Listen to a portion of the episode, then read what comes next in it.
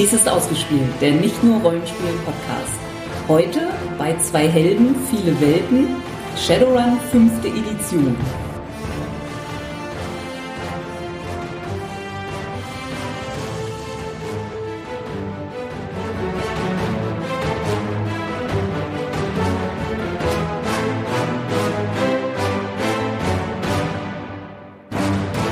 Willkommen bei Shadowrun 5. Edition. So passend dazu der erste Satz aus dem Regelwerk.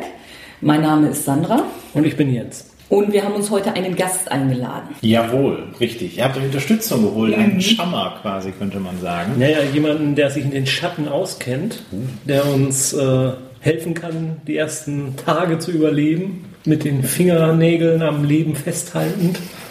Wie war das? Äh, Halte den Jürgen frei, ziele genau, spar Munition und lass dich nicht mit einem Drachen ein. Gut. Ja, hallo Ingo. Hallo, ich bin Ingo. Äh, Ich bin quasi Co-Podcaster von euch äh, mit der Dark Side Journey seit ein paar Jahren äh, mittlerweile als Podcast. Früher war das mal eine Radiosendung. Und äh, ja, wie es mich zu Shadowrun bringt, äh, unter anderem bin ich für die Mephisto, wenn die auch jemand kennt, das Magazin, äh, quasi der, der Resident Shadowrun-Autor. Äh, Jahrelang gesammelt. Hervorragend, das hört man gern. Äh, wie gesagt, die aktuellen Shadowrun-Abenteuer in der Mephisto sind meistens meine. Das letzte war, glaube ich, das Deus Ex, also zu, zum Zeitpunkt der Aufnahme natürlich. Äh, das letzte war so ein Deus Ex Zu dem neuen, Crossover. zum allerneuesten Deus Ja. Ex jetzt, äh, Human United, oder nee, wie heißt das? Äh, Mankind United. Mankind United. Äh, Das war quasi so ein Shadowrun-Crossover-Ding. Und äh, deswegen äh, nicht nur äh, der Resident Shadowrun-Autor, sondern eben halt auch privat äh, seit jeher. Es war tatsächlich mein erstes Rollenspiel mit zwölf, glaube ich, damals. Und ähm, tatsächlich eben halt leidenschaftlicher Shadowrun-Spieler, regelmäßige Runden, so zwei bis drei. Und äh, unter anderem auch äh, im Rahmen der Schattenspieler äh, ein sehr unregelmäßig erscheinender Actual Play, wie es mittlerweile heißt, Podcast. Ja, und Dark Journey ist auch schon ein paar Monate her, dass da was Neues gekommen ist. Ah ja, reib's ruhig rein. Es ist halt so eine, so eine Arbeitsgeschichte Soll- tatsächlich. Ich, ich, ich will ja nur reizen, damit wieder was Neues Ja, das ist auch gut so. Das ist der, der Thomas, äh, der sitzt da, der Michalski, der sitzt mir auch noch im Nacken. Wir haben noch so ein Interview und die System Matters Leute, wir machen gerade so eine Nabelschau der äh, deutschen Rollenspielszene. Da muss ich euch auch noch mit nerven. Aber Ja, ja. Jegliche Revanche äh, ist äh, erlaubt, aber heute machen wir jetzt erstmal ähm, Charaktere für Shadowrun. Und ja, was ist Shadowrun? Dazu hast du uns was zur Verfügung gestellt. Richtig, das ist jetzt vom Schattenspieler Podcast. Das ist so ein fünf Minuten knapp Intro in die Welt der Schatten, also in die Welt der Shadowrun, streng genommen äh, in die sechste Welt, denn wie sie so heißt. Cool, cool. Da hören wir denn mal jetzt rein. Und danach sind wir schlauer.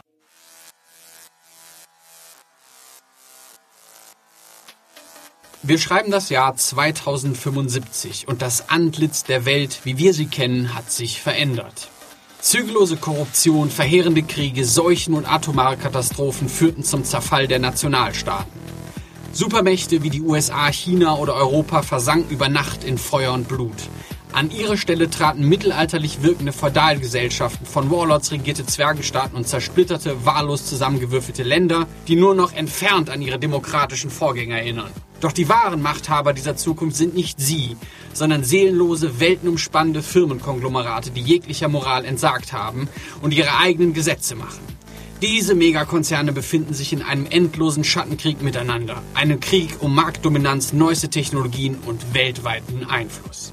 Ihre Truppen in diesem Krieg sind Shadowrunner. Wirtschaftsspione und Meuchelmörder, Hacker und Söldner, die ihre Loyalität an den Meistbietenden veräußern und als entbehrliche Exekutivkräfte die Drecksarbeit der Megacons erledigen. Wir werden einige von ihnen begleiten. Individuen, die außerhalb der Gesellschaft stehen und ihres eigenen Glückes Schmied sind. Personen, die sich nicht dem Diktat des Systems unterwerfen. Ein System, in dem Menschenrechte nur dann gewährt werden, wenn man produktiv ist.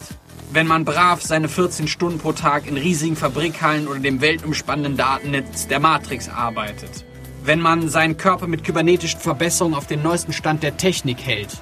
Wenn man dem ungebremsten Hyperkapitalismus als Lohnsklave dient. Kurz, wenn man eine Systemidentifikationsnummer besitzt. Das Heer der Sinnlosen fristet ein Dasein am Rande der Zivilisation. In isolierten Ghettos hausen sie in den Ruinen längst verlassener Industriegebiete. Sie leben in den Schatten der neonbeleuchteten Arkologien der Megasprawls von Seattle, Berlin oder Hongkong. Doch nicht nur unsere Welt wurde in ein dystopisches Zerrbild unserer Gegenwart verwandelt. Auch wir, die Menschheit, wurde daran erinnert, dass unsere ach so fortgeschrittene Wissenschaft nicht alles erklären kann. Als zu Beginn des Jahres 2011 die ersten Babys mit bizarren Verformungen geboren werden, glaubt man noch an die Auswirkung von radioaktiver Strahlung und Umweltverschmutzung.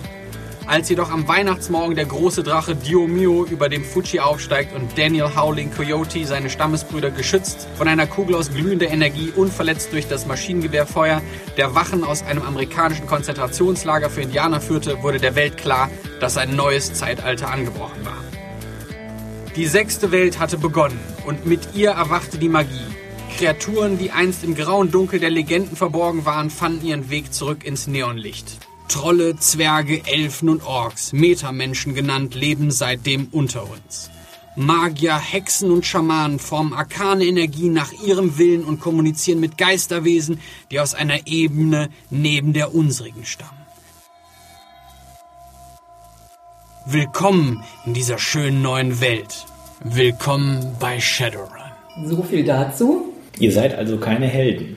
Das steht schon mal fest. Denn Verdammt. Shadowrunner, ja, Shadowrunner per se äh, bewegen sich halt außerhalb des Gesetzes. Daher, ähm, Auch, auch Helden können sich außerhalb des Gesetzes bewegen. ja, das stimmt. Das ist halt eine Frage, richtig, das ist eine Frage, wie man die, wie man die Gesetze nun definiert. Denn hier werden sie eben halt hauptsächlich, äh, zumindest auf Konzerngrund, eben von Konzernen gemacht. Äh, Nationalstaaten gibt es zwar noch, aber hier die Systemidentifikationsnummer per se hat die kein Shadowrunner, also bewegt sich per se immer am Rande des Gesetzes und äh, deswegen, äh, ich kenne ja das Konzept so ein bisschen, das heißt, äh, der, der rechtschaffende äh, Held, beziehungsweise die Ärzten sollte kein Problem sein, aber ich denke mal so in die Richtung gefallener Polizist oder sowas. Ja, ja.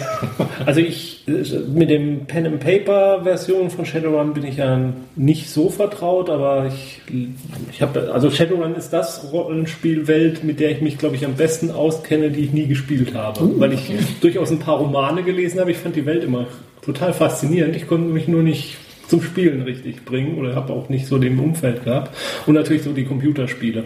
Und ich fand eigentlich immer das Reizvolle daran, auch an den Computerspielen, dass ich nicht so den Helden spielen musste. Dass es wirklich um eine Mission ging und dass ich aber auch Verständnis dafür hatte, äh, mir geht es um die Kohle, weil ich brauche die Kohle, um zu überleben irgendwie. Und das ist, äh, das fand ich ab und zu mal wirklich erfrischend gegenüber anderen Systemen, wo man ah, ständig die Welt retten, oh, dann kann sich die Welt nicht mal um sich selbst kümmern, muss sie schon wieder gerettet werden. äh, das ist das, was, was ich an dem Szenario immer faszinierend fand. Ja, also das, äh, da stimme ich dir einfach mal zu. Also wie gesagt, für mich ist es tatsächlich so, dass, äh, wie du richtig gesagt hast, Shadowrun erzählt kleine Geschichten. Das ist ein sehr persönliches System, anders jetzt zum Beispiel Pathfinder oder D&D oder Ja, irgendwie ja. ein anderes Fantasy-System. Da kann ich gefühlsmäßig größere Geschichten erzählen. Da sind das halt wirklich Helden. Und äh, bei Shadowrun, zumindest in der bevorzugten Weise, wie wir es spielen, es gibt ja auch Meta-Plot-Kampagnen, wo man ebenfalls mehr als einmal die Welt rettet. Aber ähm, standardmäßig ist es halt eben so, dass es kleine Geschichten sind, die sehr charakterspezifisch angelegt sind. Es geht immer halt um Charakterentwicklung, es geht um ja, persönliche Schicksale eben von Leuten, die halt sich gegen Opposition stellen, die per se nicht besiegbar ist. Weil ein Konzern kann man halt nicht besiegen, der hat halt kein Gesicht, nur in dem Fall dann eben halt vielleicht mit einem Auftraggeber oder eben Ja. mit der Konzernsicherheit, die einem entgegensteht. Aber das Tragische daran ist ja, das sind ja alles ganz arme Schweine. Genau, Die genau, sind ja, ja. nicht, die sind ja dafür bezahlt, sich von dir erschießen zu lassen. Und das ist ja genau das, was sie auf keinen Fall tun wollen Ja, für ihren ja, Hungerlohn. ja. Und da zieht sich eben halt für mich, zumindest in Shadowrun, so ein bisschen die Mhm. Leidenschaft raus.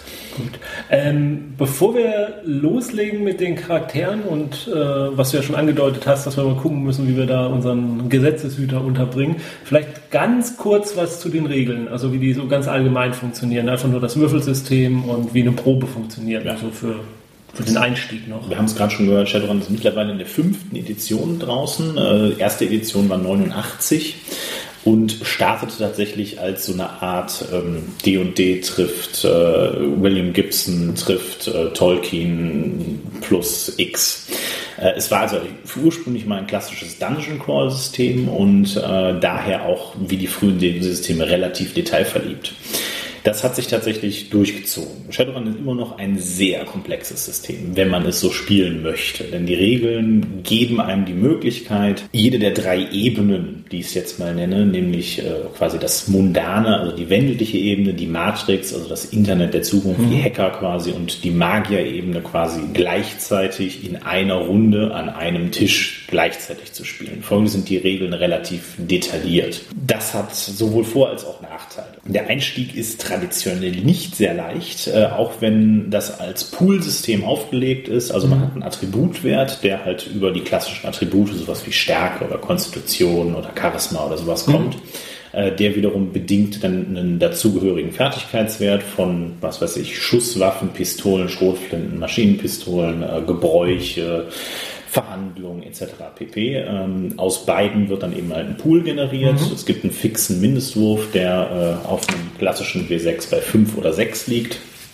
Ähm, in der cinematischen Variante liegt er bei 4, 5 oder 6. Äh, das kann man relativ flexibel anpassen mit Ergänzungsregeln, aber grundsätzlich. Also, dass jeder Wurf von der 4, 5 oder 6 dann erfolgt. Ist dann als Erfolg, mhm. ganz mhm. genau. Und ähm, der die Modifikatoren quasi, die es halt gibt, meinetwegen ist es dunkel, es regnet, ich möchte mhm. auf die Konzernsoldaten schießen, dann zieht man halt Punkte von seinem Pool ab. Es gibt aber auch die Möglichkeit, den Mindestwurf festzusetzen, zum Beispiel wenn ein Decker oder ein Hacker oder Technomancer oder sowas irgendwas in der Matrix sucht. Dann ist das halt mit Schwelle, keine Ahnung, sechs versehen. Das heißt, man muss mindestens sechs Erfolge haben, um diese Informationen rauszufinden. Das kombiniert beides und was für was benutzt wird, ist halt relativ flexibel, teilweise aber auch relativ rigide geregelt. Also das so, ist alles schon so recht fix. Ein Würfelpool aus äh, sechsseitigen kann dann auch relativ groß werden. Das ist ein traditionelles Shadowrun-Problem, the bucket full of dice, wie es so schön heißt, äh, was allerdings auch eine Konsequenz des Spielstils ist tatsächlich. Ja. Wenn man optimierte Charaktere, und das System bietet eben halt an, gewinnmaxte Charaktere zu spielen, mhm.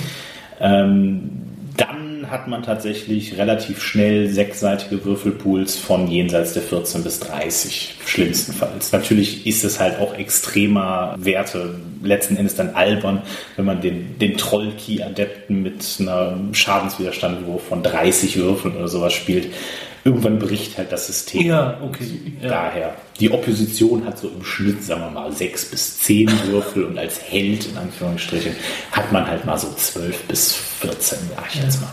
Ich glaube, Sandra, das warst du mal. Also wir, wir haben es irgendwann mal auf der Spiel eine Proberunde gespielt und dann meintest du nur zum Abschluss, jetzt weiß ich endlich, äh, warum es diese viel, diese Boxen mit den vielen sechsseitigen Würfeln gibt. Ja, das ist tatsächlich, ne? Das ist so das Straßensamset. Da kauft man dann fünf Stück von und hat man ausreichend, um eine Probe zu machen.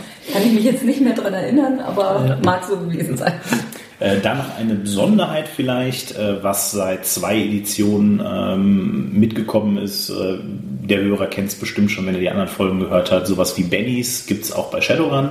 Das ist allerdings ein eigenes Attribut bei Shadowrun. Also es ist mhm. quasi ein Charakterwert, den man auch mit Punkten belegen kann. Es ist weniger rollenspielbasiert als vielmehr ein Früher hieß das Kampfpool, also ein flexibler Würfelpool, den man zusätzlich in jeder. Runde oder eben halt einmal pro Tag oder sonst was halt auf seine Würfelpools verteilen kann. Mittlerweile nennt sich das Attribut Edge und ist am besten so mit Glück übersetzt wahrscheinlich. Das heißt auch im Deutschen Edge, aber es ist eigentlich ein Glückswert, der halt erlaubt, Limits zu brechen. Denn äh, das kommt auch noch dazu. Shadowrun ist ein Spiel, was einem ungern, wie du es gerade schon erwähnt hast, ungern so richtige Helden Leistungen ermöglicht. Das heißt also, wenn man halt mit einer rostigen alten Pistole auf einen Konzerngardisten schießt, dann kann man halt im besten Fall vier Erfolge würfeln, weil die Pistole ist halt nicht präzise genug zum Beispiel. Das heißt, egal wie gut man schießt, es wird nicht besser als diese vier Erfolge. Und ähm, daher kriegt man also quasi immer einen auf den Kopf mit und äh, daher hat man halt zum Beispiel Edge, um das eben zu brechen und halt wirklich extreme Heldentaten zu vollbringen. Ja gut, das ist aber auch der Punkt, der bei dem Spiel dann wiederum motiviert, eben bessere Ausrüstung zu sammeln, weil sie eben so wichtig ist, um, um seine Werte überhaupt durchzuholen. Und was ja, sage ich mal, dadurch, dass es so kleinere Geschichten auch erzählt, auch wichtig ist, dass die Leute dann eben ein Ziel haben, okay, ich muss so und so viel Geld zusammenkriegen, damit ich mir eine coolere Knarre kaufe. Und nicht einfach nicht coolere Knarre, sondern effektivere Knarre kaufen kann, damit ich überhaupt meine Fähigkeiten einsetzen kann. Genau. Oder als Cyberware, also kybernetische Verbesserung des ja, eigenen ja. Körpers und ja. so weiter und so fort. Ja, wollen wir nochmal auswürfeln, wer wen macht? Ja. Wie machen wir das? Wieder gerade um gerade? Ja. Also, wenn ich ungerade würfel, die Zahlen da. ähm, Wir benutzen die offiziellen Shadowrun-Würfel, die Okay. notorisch schlecht zu erkennen sind. dieser Drache ist was? Also, äh, du kennst auf den, den großen Seiten, das ist, also das, was man nicht vernünftig lesen kann, ist 5 und 6. Würfel einfach, wir interpretieren danach. Also bei ungerade bin ich Arzt. Es ist eindeutig eine 4. Okay. Also bist du Arzt. Ich bin Arzt, ich wusste es schon immer. So, und wenn ich jetzt nochmal ungerade würfel, bin ich Frau. Ich bin Frau. Okay. Also, du bist ein männlicher Arzt und ich bin ein weiblicher Gesetzeshüter. Okay. So. Womit fangen wir an? Ich würde sagen, äh, damit, dass Shadowrun in der Charaktererschaffung notorisch uneinsteigerfreundlich ist, denn es gibt keine Klassen. Shadowrun ist ein komplett freies System. Soll heißen, es gibt so ein paar Archetypen, die man abdecken kann, aber traditionell kann man äh, diese Archetypen wild mischen oder halt auch überhaupt nichts in dieser Richtung spielen. Grundsätzlich müsstet ihr euch entscheiden zwischen Straßensamurai bzw. Kämpfercharakteren, also die klassischen Kämpfer, wie sie aus D&D bekannt sind, nur dass sie eben halt hier mit Maschinenpistolen und Katanas und äh, Laserschwertern, nein, das nicht, aber äh, mit äh, hochtechnisierten Kampfwaffen kämpfen, eben halt, was weiß ich, ob es Söldner sind, ob es Polizisten sind oder äh, einfach irgendwelcher Straßenabschaum, der eben halt Glück gehabt hat und äh, sich entsprechendes Cyberware eingebaut hat. Das ist alles, was Kämpferklassen sind. Die magische Variante davon gibt es dann auch.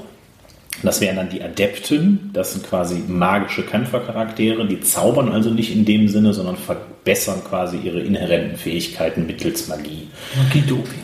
Also, ja, sowas in der Richtung. Zum Beispiel, also vielleicht so ein D&D-Mönch trifft das ganz gut. Also die müssen aber auch nicht zwangsläufig ewig vergeistigte äh, Shaolin-Knockoffs sein, sondern das können halt auch durchaus ähm, Brad Pitt Lookalike äh, Lebemänner sein, die eben halt enorme soziale Fähigkeiten haben, eben jeden Typen auf der Straße im Handumdrehen das Geld aus der Tasche luchsen oder sonst was. Das ist auch komplett flexibel. Dann gibt es äh, die dritte Ebene, die gerade schon angesprochen, neben der mundanen und der Magie-Ebene, nämlich die Matrix. Da gibt es zwei Charakterklassen in Anführungsstrichen, nämlich Decker. Leute, die klassisch äh, William Gibson mit einem Cyberdeck, also quasi mit einem Elite-Comlink äh, Schrägstrich Tablet äh, in die Matrix gehen, also in das Matrix-System, so eine Art 3D-Internet, wenn ihr euch das so vorstellen möchtet und äh, dann Systeme knacken, ICE, also Electronic Countermeasures äh, überwinden und äh, auch im Zweifelsfall die Pistole des Gegenübers kaputt hacken können. Das gibt es eben halt auf der technischen Seite und auf der magischen Seite in Anführungsstrichen gibt es die Technomancer.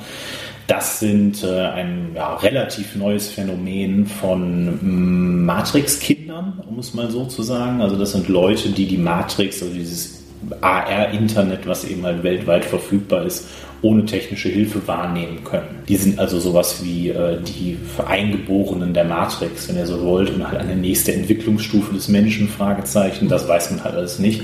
Und die können eben halt mit magischen Mitteln hacken, in Anführungsstrichen.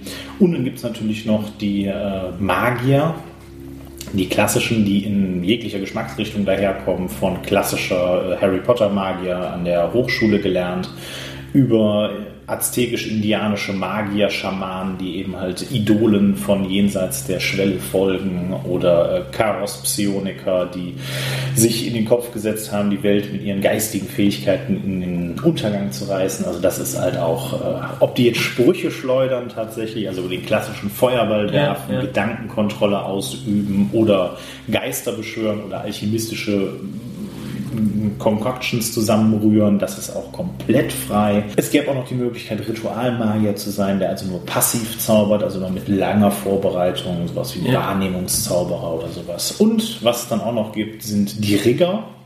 Das ist so ein bisschen so die, die ein bisschen stiefmütterlich zu behandelnde Klasse, weil das so eine Mischung ist aus Kämpfer- und Deckercharakter, kann man sagen. Das sind Leute, die Fahrzeuge steuern. In Form von Drohnen, also die klassischen, die es halt heute schon gibt, nur eben halt mit einem äh, 7,625 mm Sturmgewehr dran gedackert. Oder eben Aufklärungsdrohnen oder Unterseeboote, Rennmaschinen oder ähm, was weiß ich, den äh, Schaufelradlader von nebenan. Also die verbinden sich quasi mit der Technik und werden quasi zur Maschine.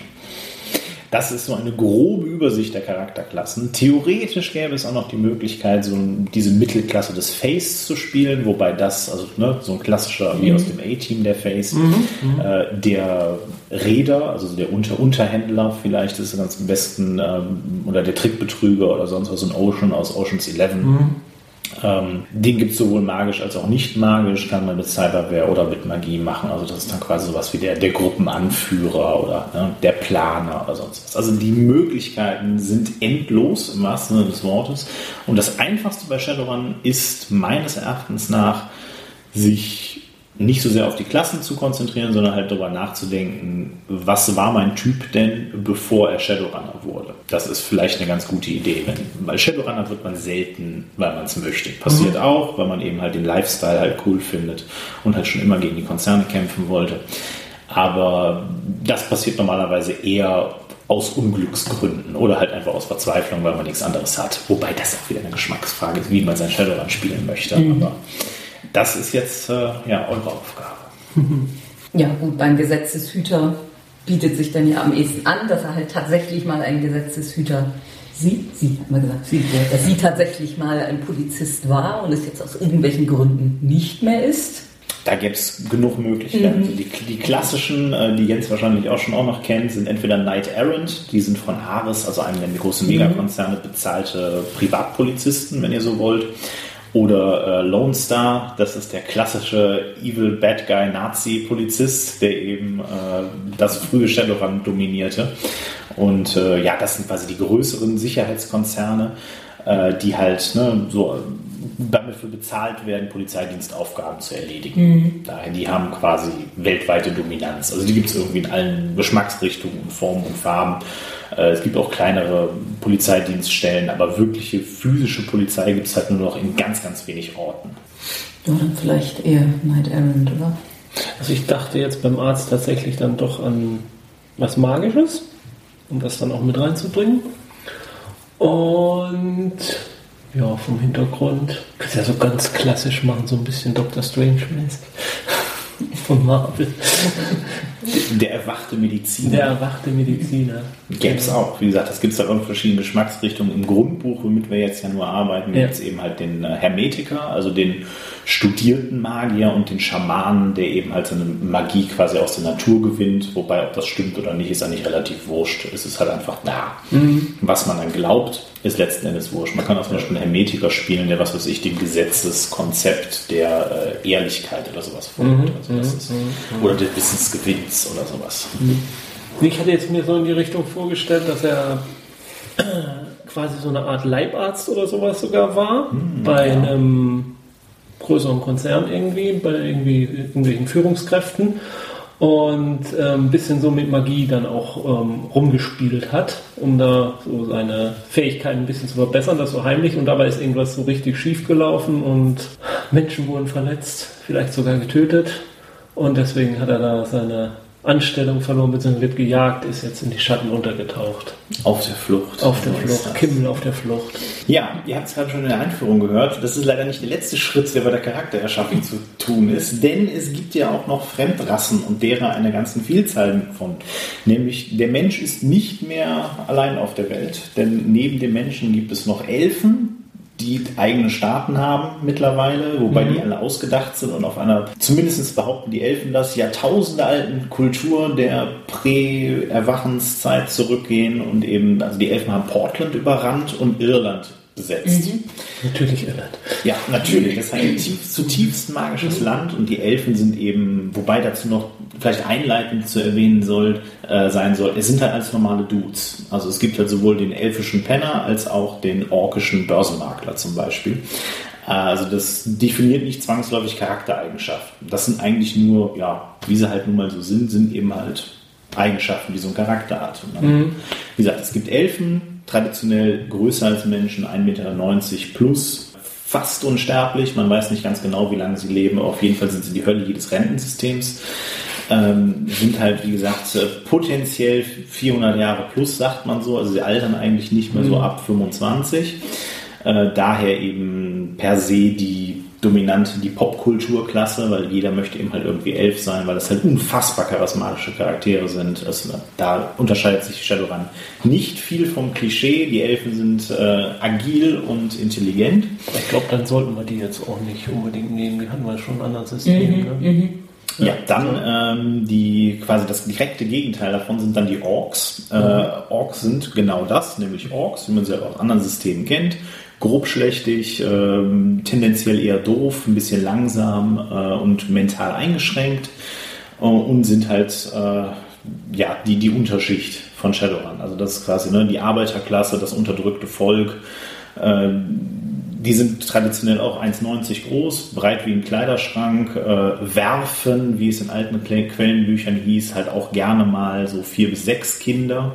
Wobei aufgrund der Kindersterblichkeit davon eben halt vielleicht eins durchkommt oder sowas. Und das ist halt definitiv die Dreckklasse quasi. Also es gibt, wie gesagt, da auch Ausnahmen, aber gemeinhin ist der Ork quasi so das unterste vom untersten. Getoppt wird es nur noch von den Trollen. Die sind an die drei Meter groß, passen sich, wenn ihr euch jetzt vorstellt, äh, ihr müsstet in der Hamburger Innenstadt als drei Meter großer, etwa 400 Kilo schwerer Mensch in Anführungsstrichen, wobei dieser Mensch eben halt so Dermalablagerungen unter der Haut hat, Hörner und äh, so ein relativ äh, ausladendes Gebiss plus Unterkiefer und halt äh, Hände und Arme wie äh, Kindersärge, äh, mit denen rumläuft, ähm, halt in so einer normalen Welt klarkommen, könnt ihr euch etwa vorstellen, wie gut es den Trollen in der sechsten Welt geht. Wobei es dann natürlich eben halt auch Anpassungen mittlerweile gibt und äh, Trollrechtbestimmungen und ne, äh, unsere Stadt muss trollgerechter werden und so. Äh, gibt es tatsächlich auch, aber wie gesagt, die sind halt traditionell aufgrund ihrer Größe Hafenarbeiter, Rausschmeißer, ähm, ne, Knochenbrecherjobs. Dann gäbe es noch die Zwerge, die halt auch klassische Zwerge sind, lustigerweise. Ne? Klein, sonst was, etwas gedrungen und so 1,20 bis 1,30 groß.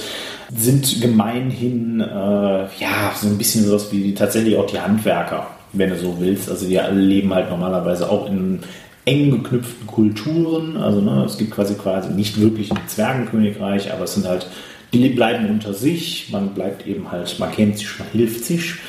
ähm, und äh, ja, wie gesagt, Zwerge sind halt klassische Zwerge, nur dass sie eben halt nicht zwangsläufig einen Bart haben müssen. Und äh, ja, sie sind halt meines Erachtens nach so ein bisschen die Klasse, die ein bisschen wenig Aufmerksamkeit kriegt, weil alle anderen, und das trifft es tatsächlich so auch in der Weltdarstellung. Es gibt halt auch Zwerge.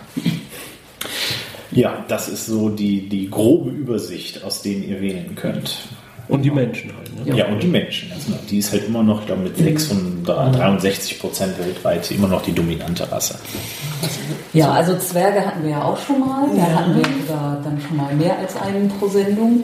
In Sendungen, wo wir drei Charaktere gemacht haben. Tja, Ork, Ork oder Troll, würde ich sagen, ja. Passt wahrscheinlich keins von beiden so wirklich zum Arzt.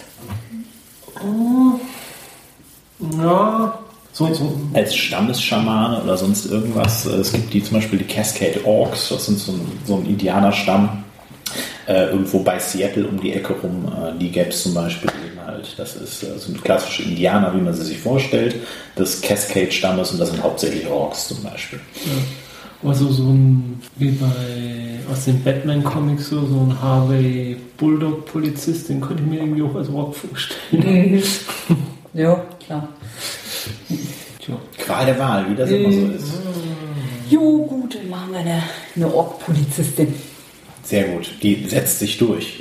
Noch zur Info, Orks werden tendenziell weniger alt als Menschen, was eben halt, die arbeiten also im wahrsten Sinne des Wortes ein bisschen umfallen. Also so ein 50 Jahre alter Ork ist schon sehr, sehr alt.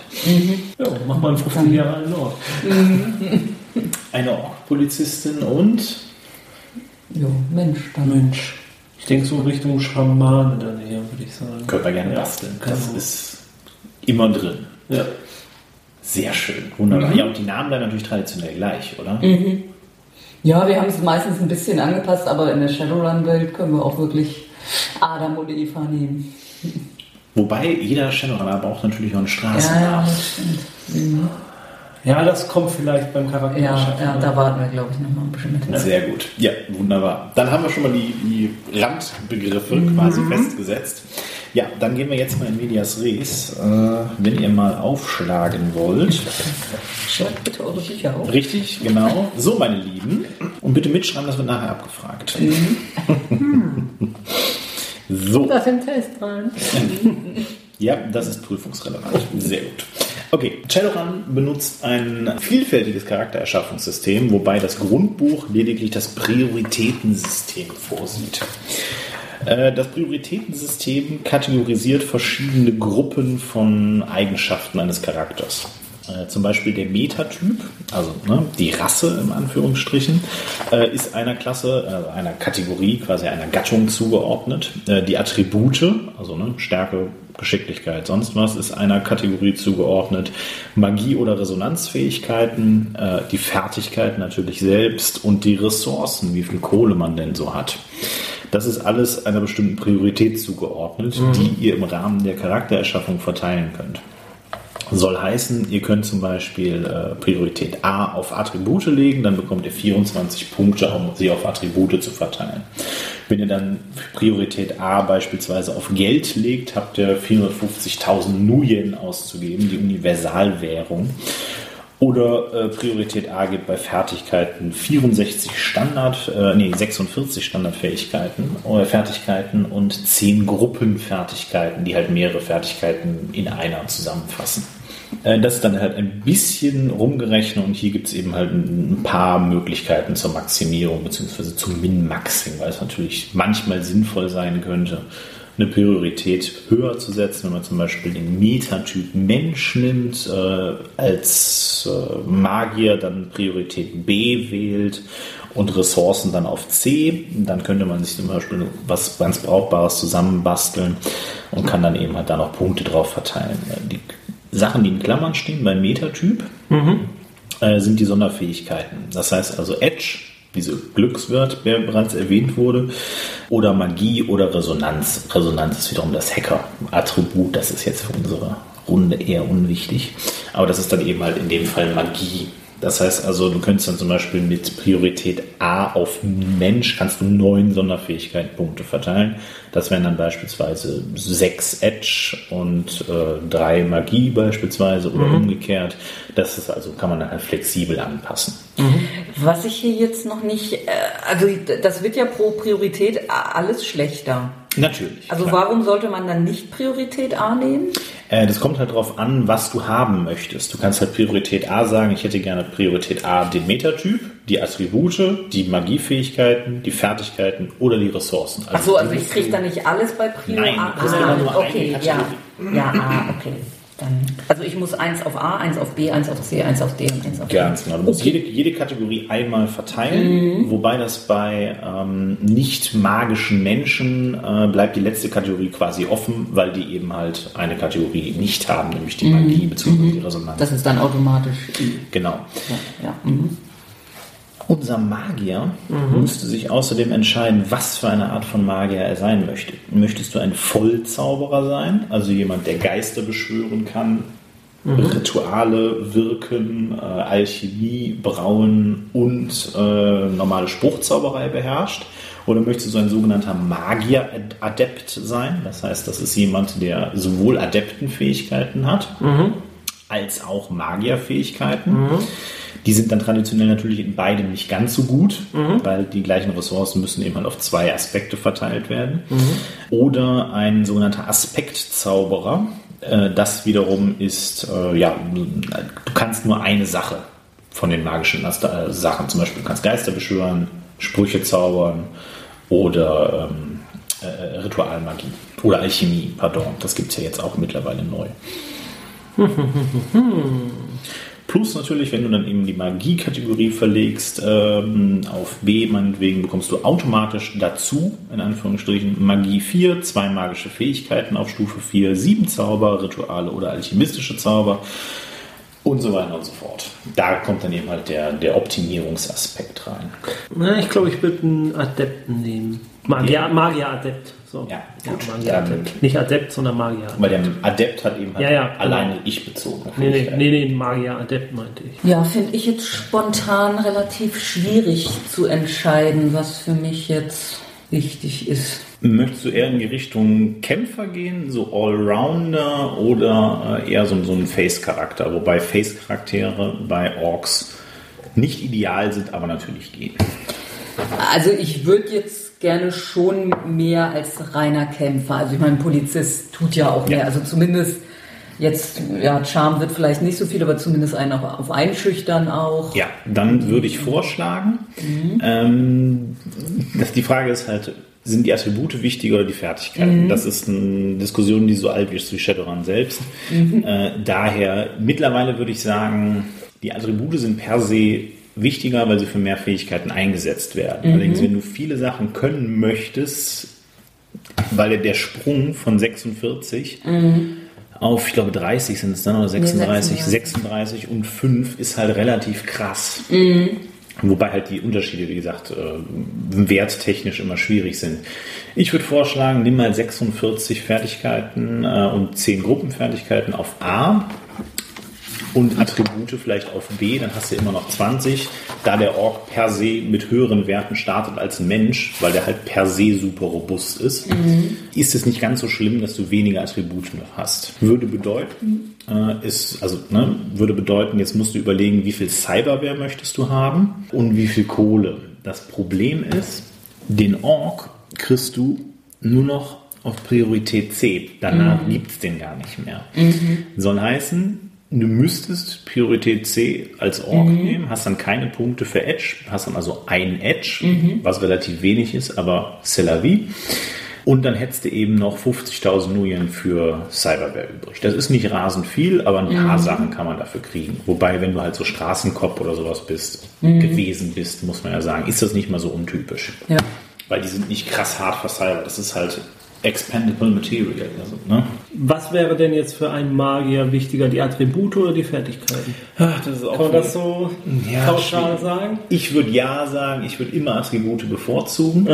Äh, das Ding ist, wenn du Fertigkeiten wenig hast, dann bist du relativ eingeschränkt, was halt deine Möglichkeiten angeht. Also sowas wie, ich kann Leute einschüchtern, ich kann schießen, ich kann ein bisschen klettern und äh, was weiß ich, äh, noch ein Instrument spielen, beispielsweise sowas ganz Obskures zu nehmen. Äh, dafür ist Shadowrun kein System. Äh, es zwingt dich dazu, wenn du eben halt irgendwie effizient sein möchtest und zumindest irgendwas im Kampf mal auch treffen, zwingt es dich dazu, relativ spezifisch konkrete Sachen zu nehmen, die du halt auch benutzen möchtest. Weil mit zwei Würfeln plus drei Attribut mit fünf Würfeln wirst du halt einfach nicht alt. Daher für einen Magier-Adepten würde ich per se eher auf Attribute gehen und die Fertigkeiten dann eben halt sehr spezifisch auf äh, ein oder zwei Sachen legen, die du eben halt kannst. Und ansonsten Plus kannst du ja rumzaubern. Richtig. Plus es gibt nachher, nach diesem Prioritäten-Ding, äh, könnt ihr noch Nachteile und Vorteile verteilen und ihr bekommt noch 25 frei Karma. Was Karma ist quasi die Erfahrungspunkte-Mechanik in Shadowrun. Und die könnt ihr wiederum noch für alles Mögliche ausgeben. Zum Beispiel unter anderem eben halt, um sich ein paar Fähigkeiten auf niedrigem Rang zu holen. Sowas wie Gebräuche ist halt gemeinhin, also wie man mit anderen Leuten umgeht, dass man eben halt äh, nicht der Kassiererin im Supermarkt äh, einen in die Fresse haut, weil keine Butter mehr da ist. Sowas ist halt Gebräuche oder eben sich irgendwie angemessen in einer U-Bahn zu verhalten. Eigentlich sollte das jeder Charakter haben. Da hat aber insbesondere so ein armer Ork zum Beispiel einfach meistens keine Punkte für übrig, wenn er was anderes ist als äh, Straßensamurai oder Ork-Rausschmeißer oder sonst Ja. irgendwas. Jo, dann nehme ich auf Ressourcen auf E. Jawohl. Arm wie eine Kirchenmaus. Mhm. Und macht ja, ich kann mir mein Essen zaubern. Geht tatsächlich. Es gibt irgendwo einen Ich weiß nicht, im Grundbuch ist er glaube ich nicht drin. Aber Hauptsache Wasser zaubern. Genau, nee, dann würde ich äh, tatsächlich die Attribute auf A nehmen. Magie, Magie dann auf B. C den Metatypen. D die Fertigkeiten und die Ressourcen, wie gesagt, auf E. so, dann blättern wir einfach mal weiter. Dann fangen wir an. Äh, Es gibt eine relativ strikt vorgegebene Reihenfolge, wie die Charaktererschaffung erfolgt. Das heißt also, ähm, in der Reihenfolge vorgegeben ist jetzt das Verteilen von Attributspunkten in geistige und körperliche Attribute. Das ist quasi die grobe Unterteilung.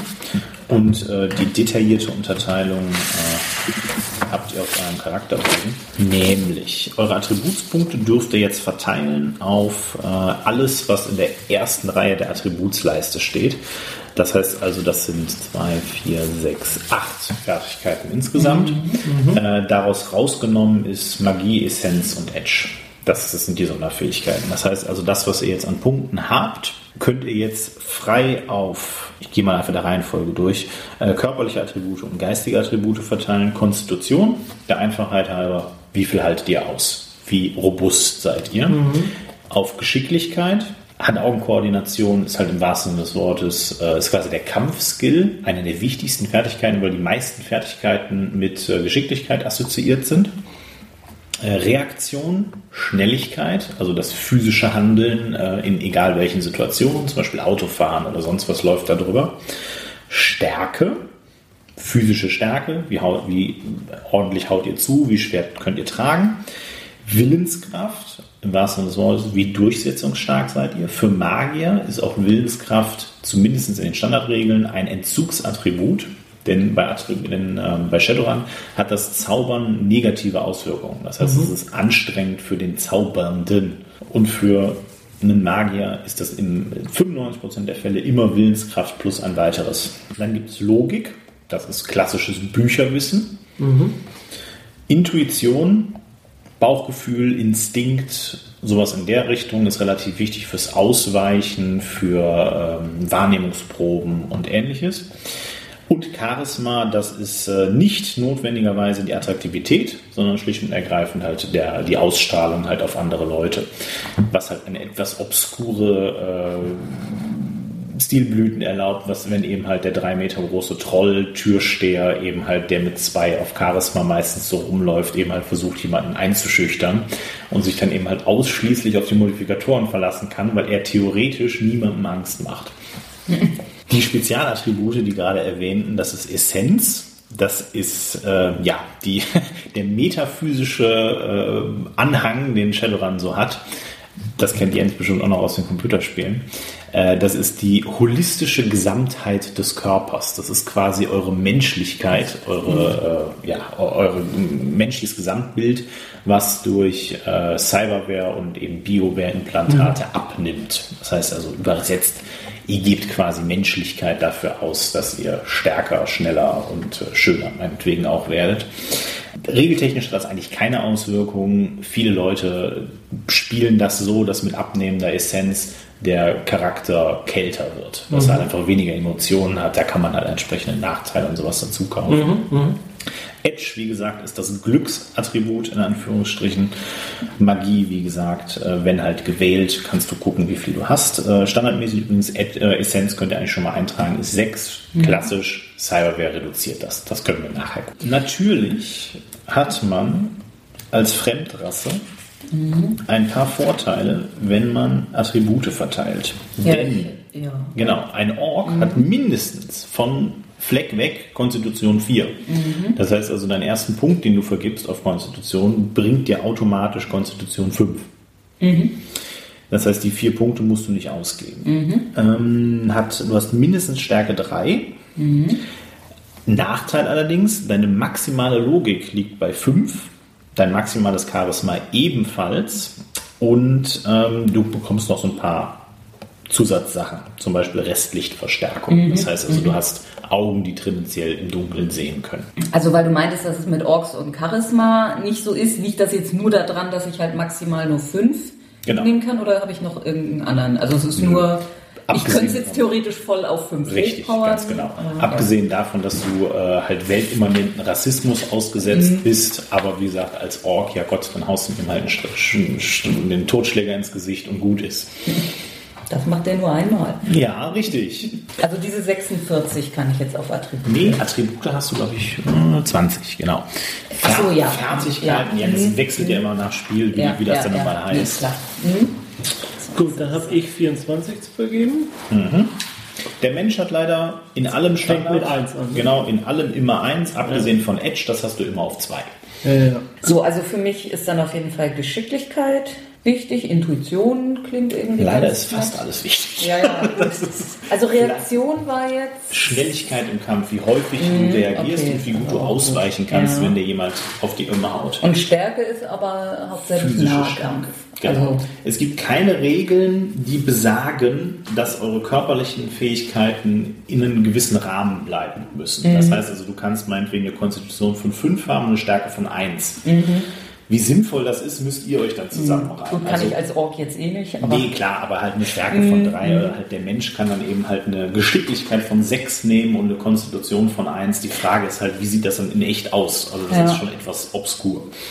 Gibt's denn da jetzt irgendwie so Richtwerte? Ähm, also wie dämlich bin ich jetzt wirklich, wenn ich Intelligenz auf zwei habe? Einfach gesagt, der Standardmensch, der so auf der Straße rumläuft, Joe Lohn-Sklave, hat in allem drei. Okay. Als Rechenhilfe vielleicht, wenn ihr eine Fertigkeit nicht habt, meinetwegen Computer, wenn ihr jetzt eben halt einen etwas komplexeren Computerprozess eingeben müsst, irgendwas in einer Datenbank suchen zum Beispiel, und ihr habt den, Fähig- die Fähigkeit Computer nicht, könnt ihr ausweichen. Soll heißen, ihr habt die Fertigkeit nicht, habt aber ein dazugehöriges Attribut, zieht dann von diesem Attribut eins ab und könnt den Wurf trotzdem wagen. Soll heißen, wenn man ein Attribut von 1 hat und einen abzieht, ist man quasi automatisch gescheitert. Deswegen sind Einser-Werte grundsätzlich nicht anzuraten, aber nicht unmöglich. Dann kann der halt einfach, gibt ja Menschen, die halt einfach zum Beispiel nichts mit Computern anfangen können. Was ist denn außer Willenskraft jetzt für Magier noch so? Für einen Schamanen tatsächlich nur Charisma. Äh, Logik gar nicht. Logik gar nicht. Es sei denn, du möchtest halt logikassoziierte Fertigkeiten nehmen, wie zum Beispiel Erste Hilfe oder Medizin. Ja, ja. ja, würde ich vom Charakterkonzept Eben, wollen. Und daher, daher ja. gehört jetzt auch zu dieser Reihe dazu, dass man sich ordentlich verskillt. Ja, ich habe jetzt so ein bisschen die eierlegende Wollmilchsau. Muss nichts Schlechtes sein. Wie gesagt, also es, es lädt zwar ein zum Minmaxen, aber ich finde runde Charaktere eigentlich immer ganz sympathisch. Weil es dir, oder halt organisch wachsende Charaktere, weil wenn man im Laufe des Spiels Karma sammelt und das dann eben halt ausgibt, ich habe in meinen Gruppen krasse Unterschiede, wie die ihr Karma ausgeben. Unser Söldner zum Beispiel gibt all sein Karma nur für seine Kernfähigkeiten aus. Also für, er spart entweder für Geschicklichkeit zu steigern, also ein Attribut, oder investiert eben halt, wenn er mal 10, 15, 20 Karma hat, in eine Spezialisierung oder eine Fähigkeiterhöhung oder sonst irgendwas. Wobei ich in der Hongkong-Gruppe zum Beispiel, also bei den Schattenspielern, eine Spielerin, beziehungsweise den Thomas, der die äh, Magierin Jin spielt, der verteilt Punkte, wie es ihm gerade passt, also komplett organisch. Der hat einen Kampfstab gefunden, wo halt zufällig ein Fokus eingebaut war, den er halt benutzen möchte und gibt dann eben halt einen Punkt, also ein paar Karma-Punkte dafür aus, mit dem Stab so ein bisschen kämpfen zu können. Sich wieder, ach Gott, ich kann nicht schießen, ich möchte aber hin und wieder mal eine Pistole in der Hand nehmen, da gibt er halt ein paar Punkte Karma dafür aus. Eignet sich Shadowrun nicht für, aber es macht, es macht organischere Charaktere. finde ich. So, ich kann ja schon mal sagen, also ich habe jetzt Konstitution auf 6, Geschicklichkeit auf 5, Reaktion auf 4, Stärke auf 4, Willenskraft auf 4. Bei Logik habe ich jetzt meine Lücke auf 2, Intuition 4 und Charisma 4. Gut, ich habe Konstitution 3, ich habe Geschick 4, ich habe Reaktions 3, ich habe Stärke, da habe ich jetzt, also da ist ein Schwächling, 2. Dann habe ich aber Willenskraft 6, Logik 4, Intuition 3 und Charisma 5. Wunderbar. Dann muss ich auch gar nicht korrigierend eingreifen, denn äh, eine weitere Regel besagt bei der Charaktererschaffung, du kannst nur maximal ein Attribut auf maximaler Fertigkeit haben. Okay. Das heißt also, du kannst nur einmal das Rassenmaximum ausschöpfen, quasi, um halt so eine Art durchschnittliches Mittel zu Das kriegen. habe ich ja gar nicht. Mittelwert, äh, beziehungsweise der Mittelschritt jetzt dabei ist Magie verteilen. Das haben wir jetzt nur bei äh, unserem Heiler. Äh, du bekommst durch die Priorität, was hast du? B? B, genau. Durch Priorität B, eine Seite vorher, Ja. kannst du gucken, was du automatisch bekommst. 4. Genau, automatisch bekommst du jetzt Magie 4 Ja. und durch deine Rasse, die hast du auf was gelegt? Die habe ich auf C gelegt, Genau. dann kriege ich 5. Genau, dann könntest du jetzt noch zum Beispiel deine Magie auf 6 setzen, was auch momentan das Rassenmaximum ist, Ja. und die restlichen Punkte dann in Edge vergeben. Ich habe 4 Magie, ich mache es auf 6. Dann habe ich noch 3 übrig für Edge. Genau, du hast Genau. standardmäßig Edge 2. Dann habe ich Edge 5. Wo würde ich denn meine Restlichtverstärkung eintragen? Das machen wir am besten nachher. Also wie gesagt, da kommt noch durch Cyberware und sonst was. Also ich gehe jetzt mal einfach davon aus, dass du dir Cyberaugen einbauen möchtest. Weil es eine ganz sinnvolle Erweiterung ist Mhm. und dann fällt deine natürliche Rest- restliche Verstärkung eh weg. Weil wo Okay. keine Original-Glub schon mehr sind, kann auch Okay. nichts restlich verstärkt werden. Alles klar. Ja, das war relativ leicht. Äh, Wenn man jetzt andere Charaktere baut, dann müsste man eben halt auch auf ein bisschen mehr Wert legen. Zum Beispiel Resonanz, wie gesagt, die Technomancer-Fähigkeit kann man eben halt daran geben. Äh, Theoretisch ist es auch möglich, äh, Charaktere zu bauen, die ähm, wenig Magie haben, also quasi das lediglich als Tertiäroption haben, die dann aber zum Beispiel so ein Face-Charakter sind und dann zum Beispiel intuitiv zaubern mit so einer Magie von ein oder zwei. Da kommt nie viel bei rum, aber es können halt ganz interessante Charaktere daraus entstehen. Zum Beispiel wir haben einen Privatdetektiv-Charakter, der halt äh, extrem gläubig ist, also spielt jetzt so, so einen Bostoner äh, Katholiken äh, der halt fest davon überzeugt, dass er nicht zaubert. Er weiß zwar, dass er irgendwie magisch ist, aber sieht das so ein bisschen als Fluch an und er ist halt fest davon überzeugt, äh, ist halt ein Aspektzauberer auf Beschwörung. Und wenn er halt betet, dann beschwört er halt Engel, in Anführungsstrichen. Das heißt, er sich dann hundertprozentig sicher, dass er mit Engeln spricht. Daher. Ja, und cool. da, sowas eben halt, ist halt alles durch das freie System möglich. So, dann der nächste Schritt wäre jetzt in der Reihenfolge Fertigkeiten. Da möchte ich kurz von abweichen, äh, da Vor- und Nachteile teilweise die Attribute verändern und dann muss man notfalls im Ganzen von mal von vorne anfangen zu rechnen. Daher äh, würde ich vorschlagen, äh, wir wechseln jetzt erst einmal zu ähm, den Vor- und Nachteilen. So, Nachteile. Äh, Brillenträger, äh, Ja, so leider nicht. Es Alkoholkrank. Ja, ganz genau. Da fangen wir schon an. Nikotinsucht. Ja, deine Nikotinsucht ist schwierig, regeltechnisch umzusetzen. Das ist eher so eine schlechte Eigenschaft. Also, Vor- und Nachteile bei Shadowrun äh, sind die Möglichkeit, noch Zusatzkarma zu bekommen oder ein paar Sachen zu bekommen, die man sonst nicht bekommen kann. Die müssen sich nicht aufheben, also ihr müsst nicht gleich viele Nach- wie Vorteile haben. Ihr könnt auch ausschließlich Vor- oder ausschließlich Nachteile haben. Das absolute Maximum allerdings, was ihr nach Standardregeln haben könnt, ist 25 Punkte in beiden. Ja, okay. Soll heißen, wenn ihr zum Beispiel beidhändig gleich geschickt sein möchtet, würde das vier Karma-Punkte kosten. Karma ist so eine Art Zusatzressource, also wie gesagt, es ist das Erfahrungspunktsystem von Shadowrun, das ihr im Spiel bekommt, aber zur Charaktererschaffung bekommt ihr standardmäßig 25 Karma. Das heißt also, wenn ihr jetzt 25 Punkte Vorteile kauft, sind die weg. Der Magier-Adept um darauf direkt einzugehen, muss sich allerdings seine Adeptenpunkte, also die Punkte, die er haben möchte für Adeptenfähigkeiten, von Karma kaufen. Soll heißen, wenn du Adeptenfähigkeiten haben möchtest, und wenn es auch nur ein oder zwei sind, musst du dir mindestens fünf Karma aufsparen pro Punkt. Denn die gibt es auf keine andere Art und Weise zu gewinnen. Die kannst du auch nicht im Spiel nachkaufen. Du musst initiieren, das heißt so eine Art magische Wandlung, äh, Reifeprozess durchmachen, um dann neue Punkte zu bekommen. Das heißt also, typischerweise ist es empfohlen, für einen Magieradepten möglichst viele Punkte in Karma zu investieren, maximal bis zur Höhe deiner, deines Magieattributs, um ihn halt richtig ordentlich auszustaffieren, weil später im Spiel wird das nur teurer. Ist natürlich die Frage, ob das halt, ob du das so siehst, ob der eben halt Profisportler und Superarzt sein soll zum Beispiel. Oder ob du einfach sagst, okay, der hat so eine komisch angeborene äh, Begabung, Schaden zu ignorieren oder der ist außergewöhnlich geschickt mit einem Skalpell oder sonst irgendwas. Das ist dann eben halt, ne, er ist sowieso Magier und hat dann eben mal noch so ein paar Adeptenfähigkeiten die dazukommen. Das heißt jetzt, ich würde mir jetzt Nachteile nehmen, um Karma zusammen zu, Ganz genau. zu, zu äh, sparen, was Quasi. ich dann später ausgebe. Richtig. Und äh, vielleicht so ein, zwei Vorteile. Also für Magier beispielsweise äh, sind die freundlichen Geister natürlich immer interessant, äh, wenn man eben halt zusätzlich noch Geister haben kann, die man eben halt äh, sich auf seiner Seite weiß. Äh, traditionell für Schamanen ist natürlich ein Schutzgeist. Früher hieß das mal Totem. Das ist dann quasi ähm, die Quelle deiner Magie, wenn du so möchtest. Also du folgst Hund zum Beispiel oder du folgst dem Idealtier Hai oder sonst irgendwas. Äh, klassischer Heilschamane übrigens wären äh, sowas wie Hunde, Bären sind sehr beliebte Heilschamanen. Also es ist halt so Tradition in der Shadowrun-Welt, dass bestimmte Charaktere zum Beispiel Heiler eben bestimmten Totems zugeordnet sind, weil die da halt Bonuspunkte für kriegen.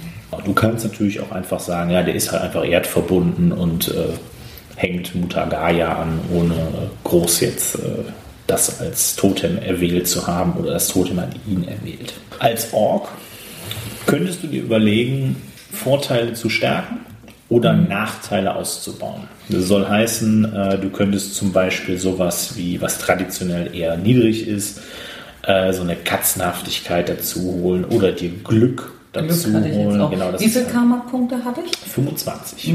Also Und, Glück ist natürlich recht teuer, aber das dachte ich jetzt auch spontan. Äh, mit der Beidhändigkeit, da müsste ich jetzt eine Vorstellung haben, was ist denn besser, wenn ich mit zwei Pistolen schieße oder Okay, ist komm, doch dann eher. müssen wir jetzt ein bisschen in die Regeln gehen. Ähm, Shadowrun 5 ist relativ formalisiert, was das Regelsystem angeht. Ähm, du kannst maximal pro Kampfrunde, beziehungsweise pro Kampf, pro Handlung, während du dran bist, einen Angriff führen. Soll heißen, wenn du zwei Pistolen hast, kannst du mit einer von denen schießen. Okay. Es ist gemeinhin Konsens zu sagen, wer soll mir denn bitte schön verbieten, zwei Pistolen zu nehmen und mit der gleichen Handlung zweimal abzudrücken? Ist regeltechnischer Quatsch, weil es letzten Endes, weil die Regeln dann eben halt die Welt dominieren und die dann halt sagen, das geht absolut nicht. Regeltechnisch ist das nicht vorgesehen. Du kannst zum Beispiel nur mit Automatikwaffen mehrere Ziele angreifen. Das geht, aber mit so einer halbautomatischen Pistole kannst du regeltechnisch eigentlich gar nicht zweimal angreifen. Gemeinhin sagt man aber einfach, ja komm, äh, du teilst sowieso schon deinen Würfelpool auf, wenn du mit zwei Waffen schießt. Das heißt also, du musst schon relativ gut sein, um überhaupt mit zwei Waffen gleichzeitig irgendwas zu treffen. Und dann darfst du das noch nicht mal regeltechnisch. Wenn du halt zum Beispiel, du kannst mit zwei Waffen auf ein Ziel schießen, kein Problem, aber wenn du halt rechts auf Goon 1 und links auf Polizist 2 schießen möchtest, dann geht das de facto nicht. Das ist natürlich Irrsinn, aber äh, wie gesagt, das sagt halt das formalisierte Kampfsystem. Ist aber letzten Endes Quatsch. Daher, äh, wenn du dir das vorstellst, John Woo-Style, ganz blazing. Muss ich jetzt auch nicht, also Ähm, dazu noch vielleicht, während ihr, ihr sucht, ähm, ich tendiere dazu, Nachteile, habe ich gerade Jens schon erzählt, Nachteile zu wählen, die dem Erzähler sagen, also dem Meister sagen, was ihr mit diesem Charakter erleben möchtet. Shadowrun ist berüchtigt dafür, Bullshit-Nachteile zu haben, die halt einfach nur dafür da sind, um Punkte zu scheffeln.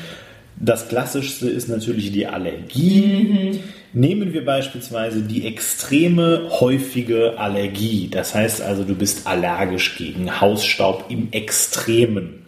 Sollte also irgendwo Staub auftauchen, kriegst du alle 30 Sekunden ein Kästchen Schaden. Das heißt also, äh, das ist jetzt ein Extrembeispiel. Aber um halt nochmal so fünf Punkte rauszuholen, so eine Seeadlerallergie, die kann ja durchaus mal. also, ja. Ne, das ist halt was. Aber mit Allergien entstehen keine schönen Geschichten. Daher, das sagt halt dem Erzähler nicht wirklich viel. Klar, wie gesagt, um halt so ein paar Punkte rauszuholen, soll es mir auch recht sein. Das ist halt, wie gesagt, das System bedingt halt, dass man relativ optimiert bauen muss. Soll man halt meinetwegen eine leichte Allergie gegen Gold haben, ist mir offen gestanden, egal, dann gibt es halt fünf Punkte und gut ist. Aber dann gibt es eben halt fünf Karma, wovon man eben halt schon ein bisschen was kriegt. Aber sinnvoll ist das jetzt, naja, das muss man halt jeder selbst wissen, aber ja, also sowas wie Ehrenkodex zum Beispiel. richtig, das ist eben halt, erschieß- berüchtigt. Richtig. So, ne? Ähm, für, den, ähm, für die Polizistin wäre einer der Nachteile natürlich sehr naheliegend. Es gäbe zwei, die sich anbieten, nämlich Sinnmensch zu sein. Soll heißen, du hast eine Systemidentifikationsnummer. Du bist offizieller Bürger, du hast Menschenrechte. I. Ja. Als Ork, ich weiß. Äh, Man hat irgendwann mal irgendwer mit angefangen und guckt, wo es uns hingebracht hat. ähm, ja, als Sinner, wie gesagt, so halt in der englischen Version bist du halt ein Sinner, bist du im System. Als äh, für eine staatliche Sinn bekommst du 5 Karma, das heißt also, du bist Bürger von XY irgendeinem Land. Als kriminelle Sinn warst du halt mal im Knast. Das heißt, du hattest keine, beziehungsweise deine normale Sinn wurde durch eine kriminelle Sinn überschrieben. Du hast eine eingeschränkte Konzernsinn, soll Mhm. heißen, du bist von außerhalb in einen Konzern hineingekommen oder du bist Konzernbürger und dieser Nachteil ist katastrophal überpreist mit 25 Mhm. Karma. Du bist offizielles Mitglied eines Konzerns. Und äh, ja, das ist äh, die Auswirkung von 25 Karma. Ich glaube, das ist der teuerste Nachteil, den es im Standard gibt, abgesehen von der exotischen Allergie. Aber das ist halt, Entschuldigung, so schlimm kann das gar nicht sein. Und was wäre dann jetzt am passendsten, wenn ich. eine staatliche Sinn beziehungsweise eine kriminelle. Also je nachdem, wie du dich eben halt siehst. Ich wurde halt, der, die klassische Cop-Story, ich wurde hintergangen von meinen korrupten Kollegen und in den Knast geschickt und jetzt bin ich auf der Straße und äh, there's hell to pay. Oder eben halt, äh, ich habe eine staatliche Sinn und bin einfach untergetaucht. Und was war das andere, was du hattest? Ähm, was ebenfalls noch passen würde, wäre eben sowas wie äh, Verpflichtungen. Dann hättest du eben halt, ne, bist halt normaler Konzernmitglied, das heißt, du hast eine Familie beispielsweise oder eine Mutter, um die du dich kümmern musst. Oder du bist vielleicht sogar noch Polizist. Da hast du zum Beispiel, der ist jetzt hier tatsächlich, glaube ich, gar nicht drin. Muss ich mal gucken. Ein, der ist jetzt hier tatsächlich nicht drin. Der ist, glaube ich, erst im Erweiterungsband drin. Aber ähm, das wäre zum Beispiel ein Dayjob. Also du hast also einen regulären Job. Das heißt, du bist noch Teilzeit Polizist beispielsweise. Schön wäre natürlich auch sowas wie Hände zittern. Aber das macht dich natürlich direkt mal katastrophal viel schlechter. Äh, eine Kampflähmung ähm, so der, der, der gebrannte Kopf hat einen Partner erschossen verse versehentlich und äh, sowas in der Richtung. Wie schreibe ich das hier jetzt mit dem Karma auf? Also das eine ist Plus, das andere ist Minus? Ganz genau, Oder wie? ja. Also das beim Nachteil ist es Plus. Ja. Ich nehme mal niedrige Schmerztoleranz. Ach du Weichei. Ich hatte schon über hohe Schmerztoleranz nachgedacht. Ja, ich habe aber, also das, das, das meinte ich mit zu Klischee. Ich habe erst niedrige Schmerztoleranz und dann habe ich gedacht, hm, er könnte auch schmerzmittelabhängig sein. Und dann so, ah, das wird mir zu sehr wie äh, äh, Dr. House. Und du hast so ein starres Bein. Ja. so. Ah, das ist ganz schlecht. Ey, Das Klassische für einen Kämpfercharakter übrigens ist natürlich Zähigkeit. Das ist äh, ein Punkt mehr, ist quasi eine, eine erhöhte Konstitution, ist natürlich super. hast du. Natürlich gibt es übrigens auch hier noch so Bullshit-Sachen wie ich bin eine Programmierniete. Ja, sag an.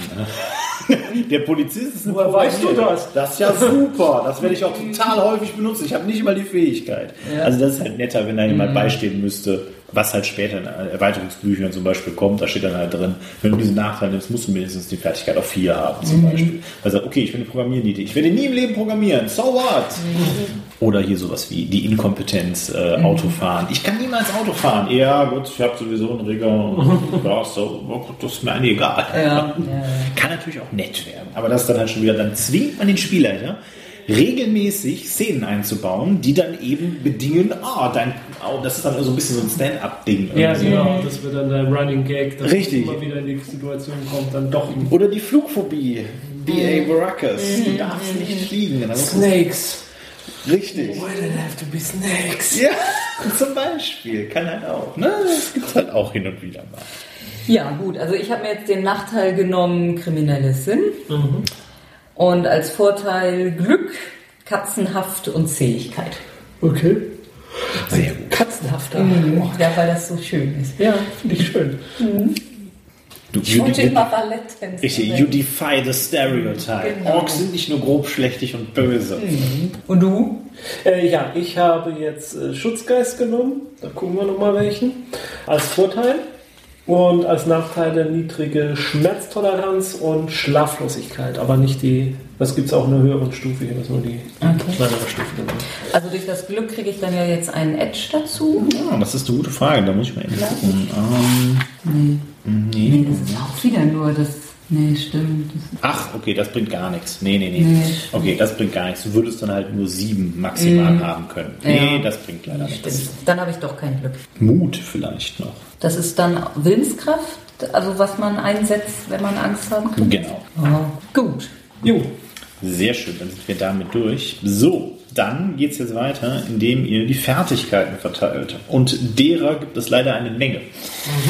Ähm, Shadowrun unterscheidet nicht nur in körperliche und geistige Fertigkeiten, sondern auch relativ detailliert in die einzelnen Anwendungsgebiete. Soll heißen, man kauft jetzt nicht nur zwangsläufig Schusswaffen sondern man kauft Pistolen, Schrotflinten, Scharfschützengewehre äh, etc. pp.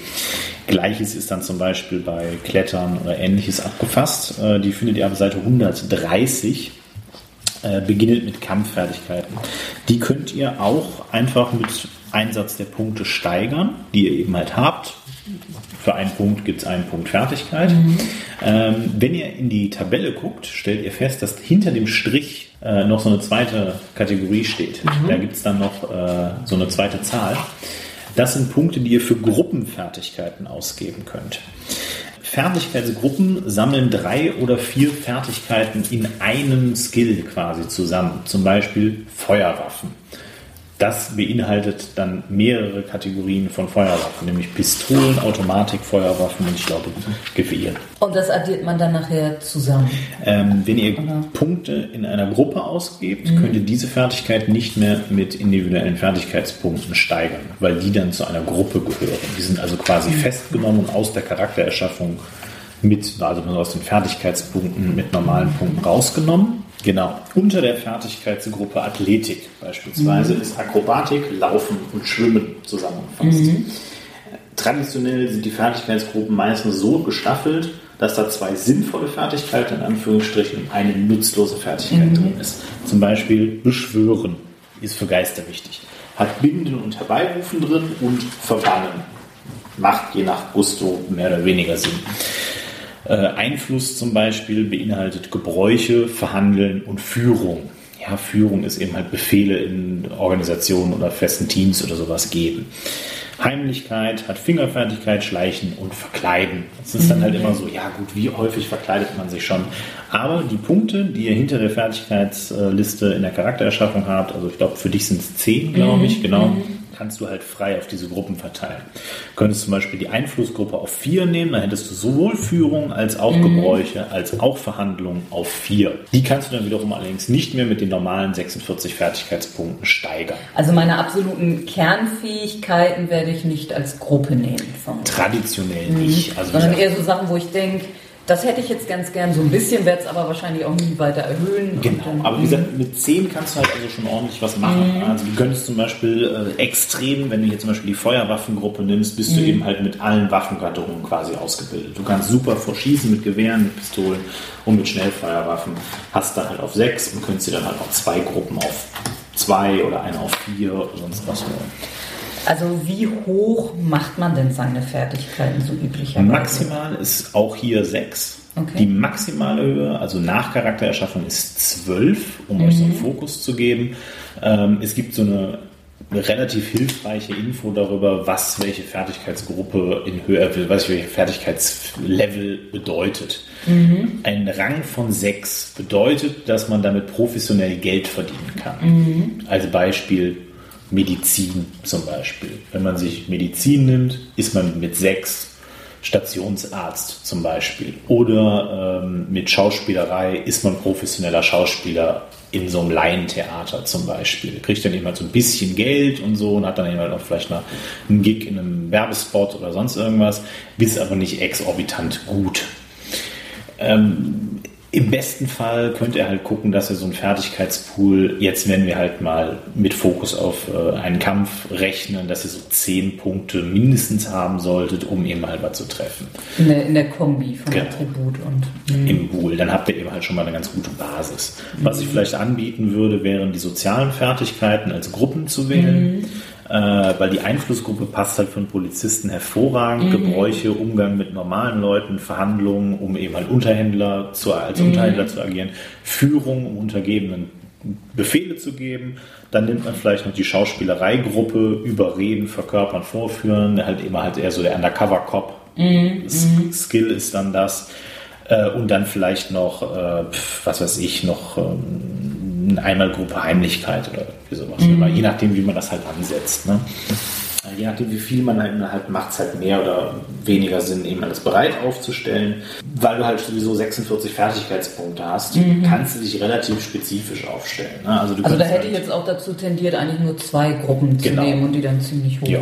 Eben, kannst du entweder beide auf fünf nehmen mhm. zum Beispiel. Das ist schon eine sehr solide Ausbildung in, in allem quasi. Mhm. Und das ist natürlich naheliegend dann eben was für sich. Mhm.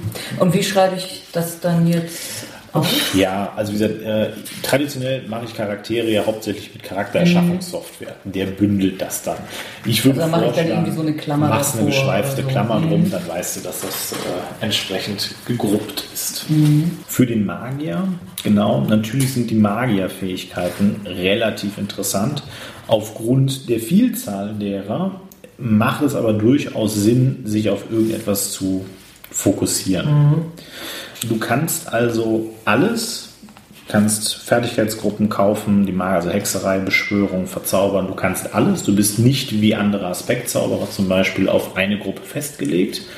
Das heißt, du kannst sagen, ich beschwöre Geister, mache alchemistische Lösungen und zauber halt noch Rituale nebenbei oder bin als Spruchzauberer und beschwöre Geister oder was eigentlich dann keinen Sinn macht, bin Alchemist und Zauberer. Die Kombinationen sind. Wobei ich glaube, ich darf keine Gruppen nehmen, ne? weil ich da die Null habe. Ah, dann hast du, ja, genau. Du könntest Karma von diesem, was du halt übrig hast, am Ende könntest du sagen, okay, ich gebe 10 Karma aus, um eine Gruppe auf 1 zu holen, weil eine Gruppe kostet 10. Dann hast du halt die jedes Wertigkeit dazu auf 1. Aber das ist halt schon relativ teuer. Ja, ja, ja. Bei den Feuerwaffen, also da ist wieder, was nimmt man denn da? Was ist, also, ja, Genau. ist alles gut. Ja, ist also, ja, das kann man nicht sagen. Die äh, gemeinhin. Der I-Win-Button, in Anführungsstrichen, ist die Schrotflinte. Natürlich. Denn die Schrotflinte hat einen sehr hohen Basisschaden. Ähm, Und das tatsächlich ist ein, als lustiger- was gilt die? Gewehre? als Gewehre, genau. Äh, tatsächlich äh, nicht so sehr, um damit Leute totzuschießen, sondern mit Schrot schießt du Leute gerne mal ohnmächtig damit, je nachdem, wie dick die Panzerung ist. Für einen Polizisten passt eben Schrotflinte und Pistole, würde ich vorschlagen. Also ne, zwei Sachen. Gewehr und Genau. Pistole. Mhm. Benutzt man sowas wie Laufen? Ähm, da das im formalisierten Regelsystem äh, ist jeder Versuch, schneller zu laufen als seine Grundlaufreichweite, immer ein Laufentest. Das heißt also, um mehr als deine x Meter pro Kampfrunde zu laufen, musst du halt eine Probe machen. Man benutzt es relativ selten, erfahrungsgemäß, aber ja, kann man schon mal machen. Arcana ist ja dann aber auch sowas mit Bauen. Ne? Ja, Arcana brauchst du, um später aufzusteigen. Das ist also quasi die magische Theorie, wenn du so willst. Das ist Okay. magisches Wissen. Okay. Zum Beispiel, um neue Zauber zu lernen, musst du auf Arcana würfeln. Auf, Ah, ja, okay. Du initiieren möchtest, brauchst du, wenn du halt die entsprechende Prüfung wählen möchtest, Arcana-Proben machen. Vielleicht noch eine Ergänzung. Ihr könnt jede Fähigkeit, die ihr, äh, Fertigkeit, pardon, jede Fertigkeit, die ihr erwerbt, auch spezialisieren. Soll heißen, äh, wenn sie nicht in einer Gruppe gekauft ist, soll heißen zum Beispiel Medizin könnte spezialisiert werden. Erste Hilfe beispielsweise auch. Jetzt, um mal was zu sagen, äh, Erste Hilfe Schusswunden zum Beispiel. Das kostet einen Punkt oder 7 Karma umgerechnet und gibt dir zwei Würfel mehr für diese Art von Proben. Soll heißen, als erste Hilfe Probe möchtest du eine Schusswunde behandeln, dann bekommst du statt den fünf Würfeln sieben plus dein Attribut. Geht auch, wie gesagt, ist gerade für äh, Startcharaktere. Oh ja, Wahrnehmung übrigens. Auch hier und bei Call of Cthulhu wie auch überall. Der klassische Skill, wenn wann hat irgendwann jemals ein Erzähler schon mal gesagt, würfel doch mal auf Wahrnehmung. Du. Eben. genau daher sollte man halt auch zumindest einen Punkt auf Wahrnehmung haben. Uh, Straßenwissen. Was ist Straßenwissen? Das ist schon eine, da kommen wir jetzt gleich hin. äh, Das ist nicht das Einzige, was ihr an Fertigkeiten verteilt. Ihr kriegt noch gratis Wissensfertigkeiten. Die errechnen sich allerdings aus Intuition und Logik mal zwei. Äh, Das ist kategorisiert in äh, akademisches Wissen, Hobbyfertigkeiten, Straßenwissen und noch irgendwas. Äh, Berufswissen, genau. Ihr könnt jede aktive Fähigkeit, die ihr jetzt gekauft habt, auch mit Logik oder Intuition zusammen als Wissensfertigkeit verwenden. Das heißt also, ich habe zum Beispiel Pistolen auf 5. Wenn ich wissen möchte, was ist das für eine Pistole, kannst du da Intuition oder Logik, was halt gerade passt, dazu rechnen, um dann halt Sachen zu wissen. Die Wissensfertigkeiten sind nicht geregelt. Soll heißen, ihr könnt euch irgendwas ausdenken. Was Anfänger vor enorme Schwierigkeiten stellt. Daher hat man eben halt ein paar im Buch als Beispiel gegeben. Zum Beispiel Schwarzmarktrouten, Mr. Johnsons, also Auftraggeber, Rigger, nationale Politik, organisiertes Verbrechen, Parazoologie, Überleben in der Wildnis. Sowas, das sind so klassische Wissensfertigkeiten, das sind Sachen, die man wissen kann.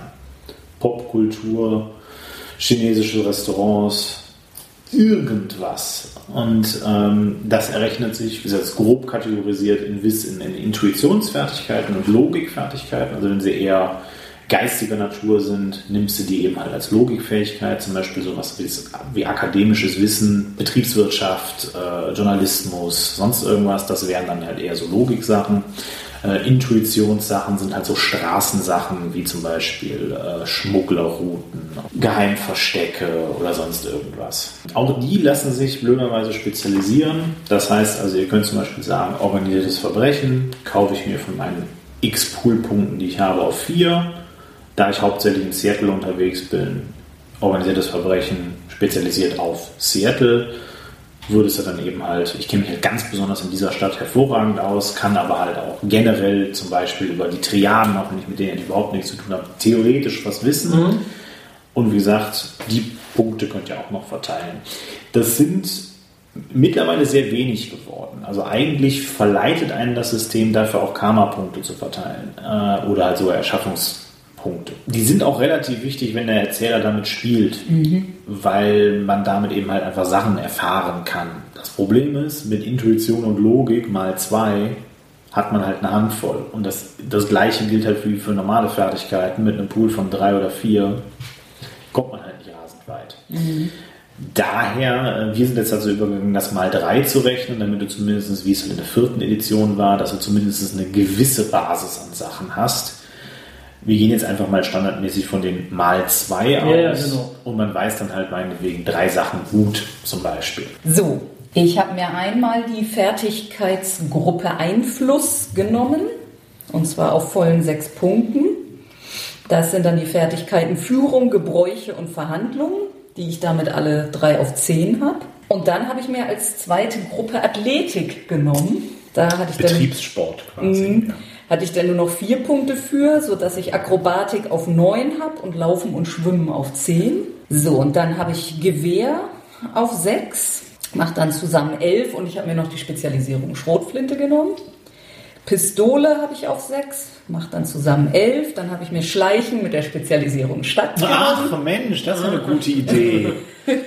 Das war aber clever. Also das auch auf sechs, dann komme ich auf elf und dann habe ich ja sogar noch mein Katzenhaft. Also da mhm.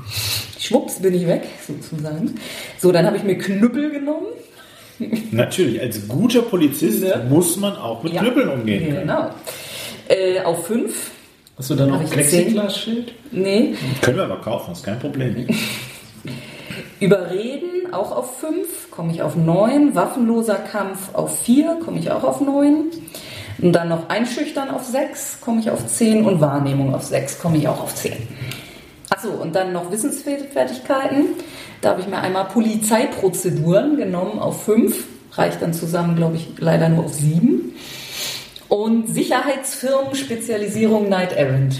Gut das führt halt manchmal zu so obskuren Sachen wie, obwohl vielleicht nicht ganz so weit hergeholt, dass der Polizist halt nicht weiß, wie man dann jetzt eben halt mit einem Gefangenen ordnungsgemäß umgeht. So der Standardpolizist weiß das mit Sicherheit nicht. naja, was soll's? Also Rechte. Wieso? Aber das ist doch Polizeiprozeduren. Ja, ja, eben, ja, klar. Also, wie gesagt, also, weil der normale NPC hat da halt einfach keine Punkte ja, für. Ja. Daher. Achso. ja. Was mache ich denn jetzt? Oh, ich habe jetzt einen Verbrecher gefangen. Richtig, also, das ist ja passiert. Warten Sie mal hier, ich rufe mal den Chef an. Günther, wie geht das? dann in eine Policebox erstmal. Richtig. Wie geht denn das? Verdammt. Ich bin mir sicher, die haben es während der Ausbildung erwähnt. Gut, ich habe Erste Hilfe auf 5, Medizin auf 6, Spruchzauberei auf 6, Arcana auf 5, Und dann habe ich noch die äh, Wissensfertigkeiten Biologie und da habe ich mich spezialisiert auf Genetik. Äh, Chemie, da habe ich mich spezialisiert auf Gifte. Im Hintergrund, dass ich, wenn ich für den Konzern so, da habe ich auch so, dass sie hatten Angst vor, dass sie vergiftet werden und so. Ja, auch mal- Und dann habe ich nochmal Sprache genommen tatsächlich. Ja, welche? Du musst es leider festlegen. Ähm, Serbokroatisch. Serbokroatisch, nein, äh, Mal Maltesisch. Latein. Zum Beispiel. Latein. Ja, ich nehme Latein, das Ja. ist gut. Vielleicht ist das in der Medizin immer noch irgendwie wichtig. Ich weiß Stimmt. nicht mal mehr, ob es heute noch wirklich wichtig ist. Ich glaube, das ist immer noch eine Voraussetzung. Ja, oder? das wahrscheinlich schon. Ja, Aber auch um, die, um sie untereinander zu unterhalten und zu wissen, was da gemeint ist. Also ich meine, die Fachbegriffe, Ja. also Richtig, um sich über die Patienten lustig zu machen. Das ist total wichtig. Äh, hallo. Sehr gut, dann sind wir damit durch. Okay, äh, Fazit ist, unsere Polizistin ist hervorragend aufgestellt, was jede Bedrohung auch im Schatten angeht. Unser Doktor ist ein Doktor. ja. so muss man leider so sagen. Aber das ist überhaupt nicht so schlimm, denn äh, ihr ich könnt beschütze dich. Genau, ihr könnt nachher halt noch ein paar Punkte ausgeben für äh, Zusatzfertigkeiten, wenn wir eben halt zum Karma kommen. Das ist allerdings erst der nächste Schritt, also so der übernächste. Denn äh, jetzt hat der äh, Detective also ein wenig Pause, denn jetzt kommen wir zum Magier-Klumpatsch. Denn der Magier hat nicht Noch mal einen weniger- Heilenzauber. Genau, das ist schon mal keine schlechte Idee. Äh, hat Zugriff zu einer nicht gerade kleinen Menge an Zaubern. Die nachfolgenden Sendungen verschieben sich Richtig. Äh, richtig. Da äh, der ähm, Magieradept, also da der Doktor ja Magieradept ist, würde ich sagen, gib jetzt schon mal Karma für deine Magiepunkte aus, die du für Adeptenfähigkeiten haben möchtest. Sonst müssen wir nämlich nachher dahin nochmal zurück. Da, den Weg können wir uns sparen. Wie viele Punkte hättest du übrig an Karma für Adeptenfähigkeiten? Jetzt durch die Nachteile, meinst du? Und insgesamt mit den 25 vorher. Also wie gesagt, pro Punkt, den so. du an Adeptenfähigkeiten haben möchtest, möchtest musst du 5 zahlen, maximal so Dann fünf. habe ich 39 Punkte übrig. Okay, das heißt, du könntest theoretisch äh, 30 beispielsweise für äh, Adeptenfähigkeiten Mhm. ausgeben.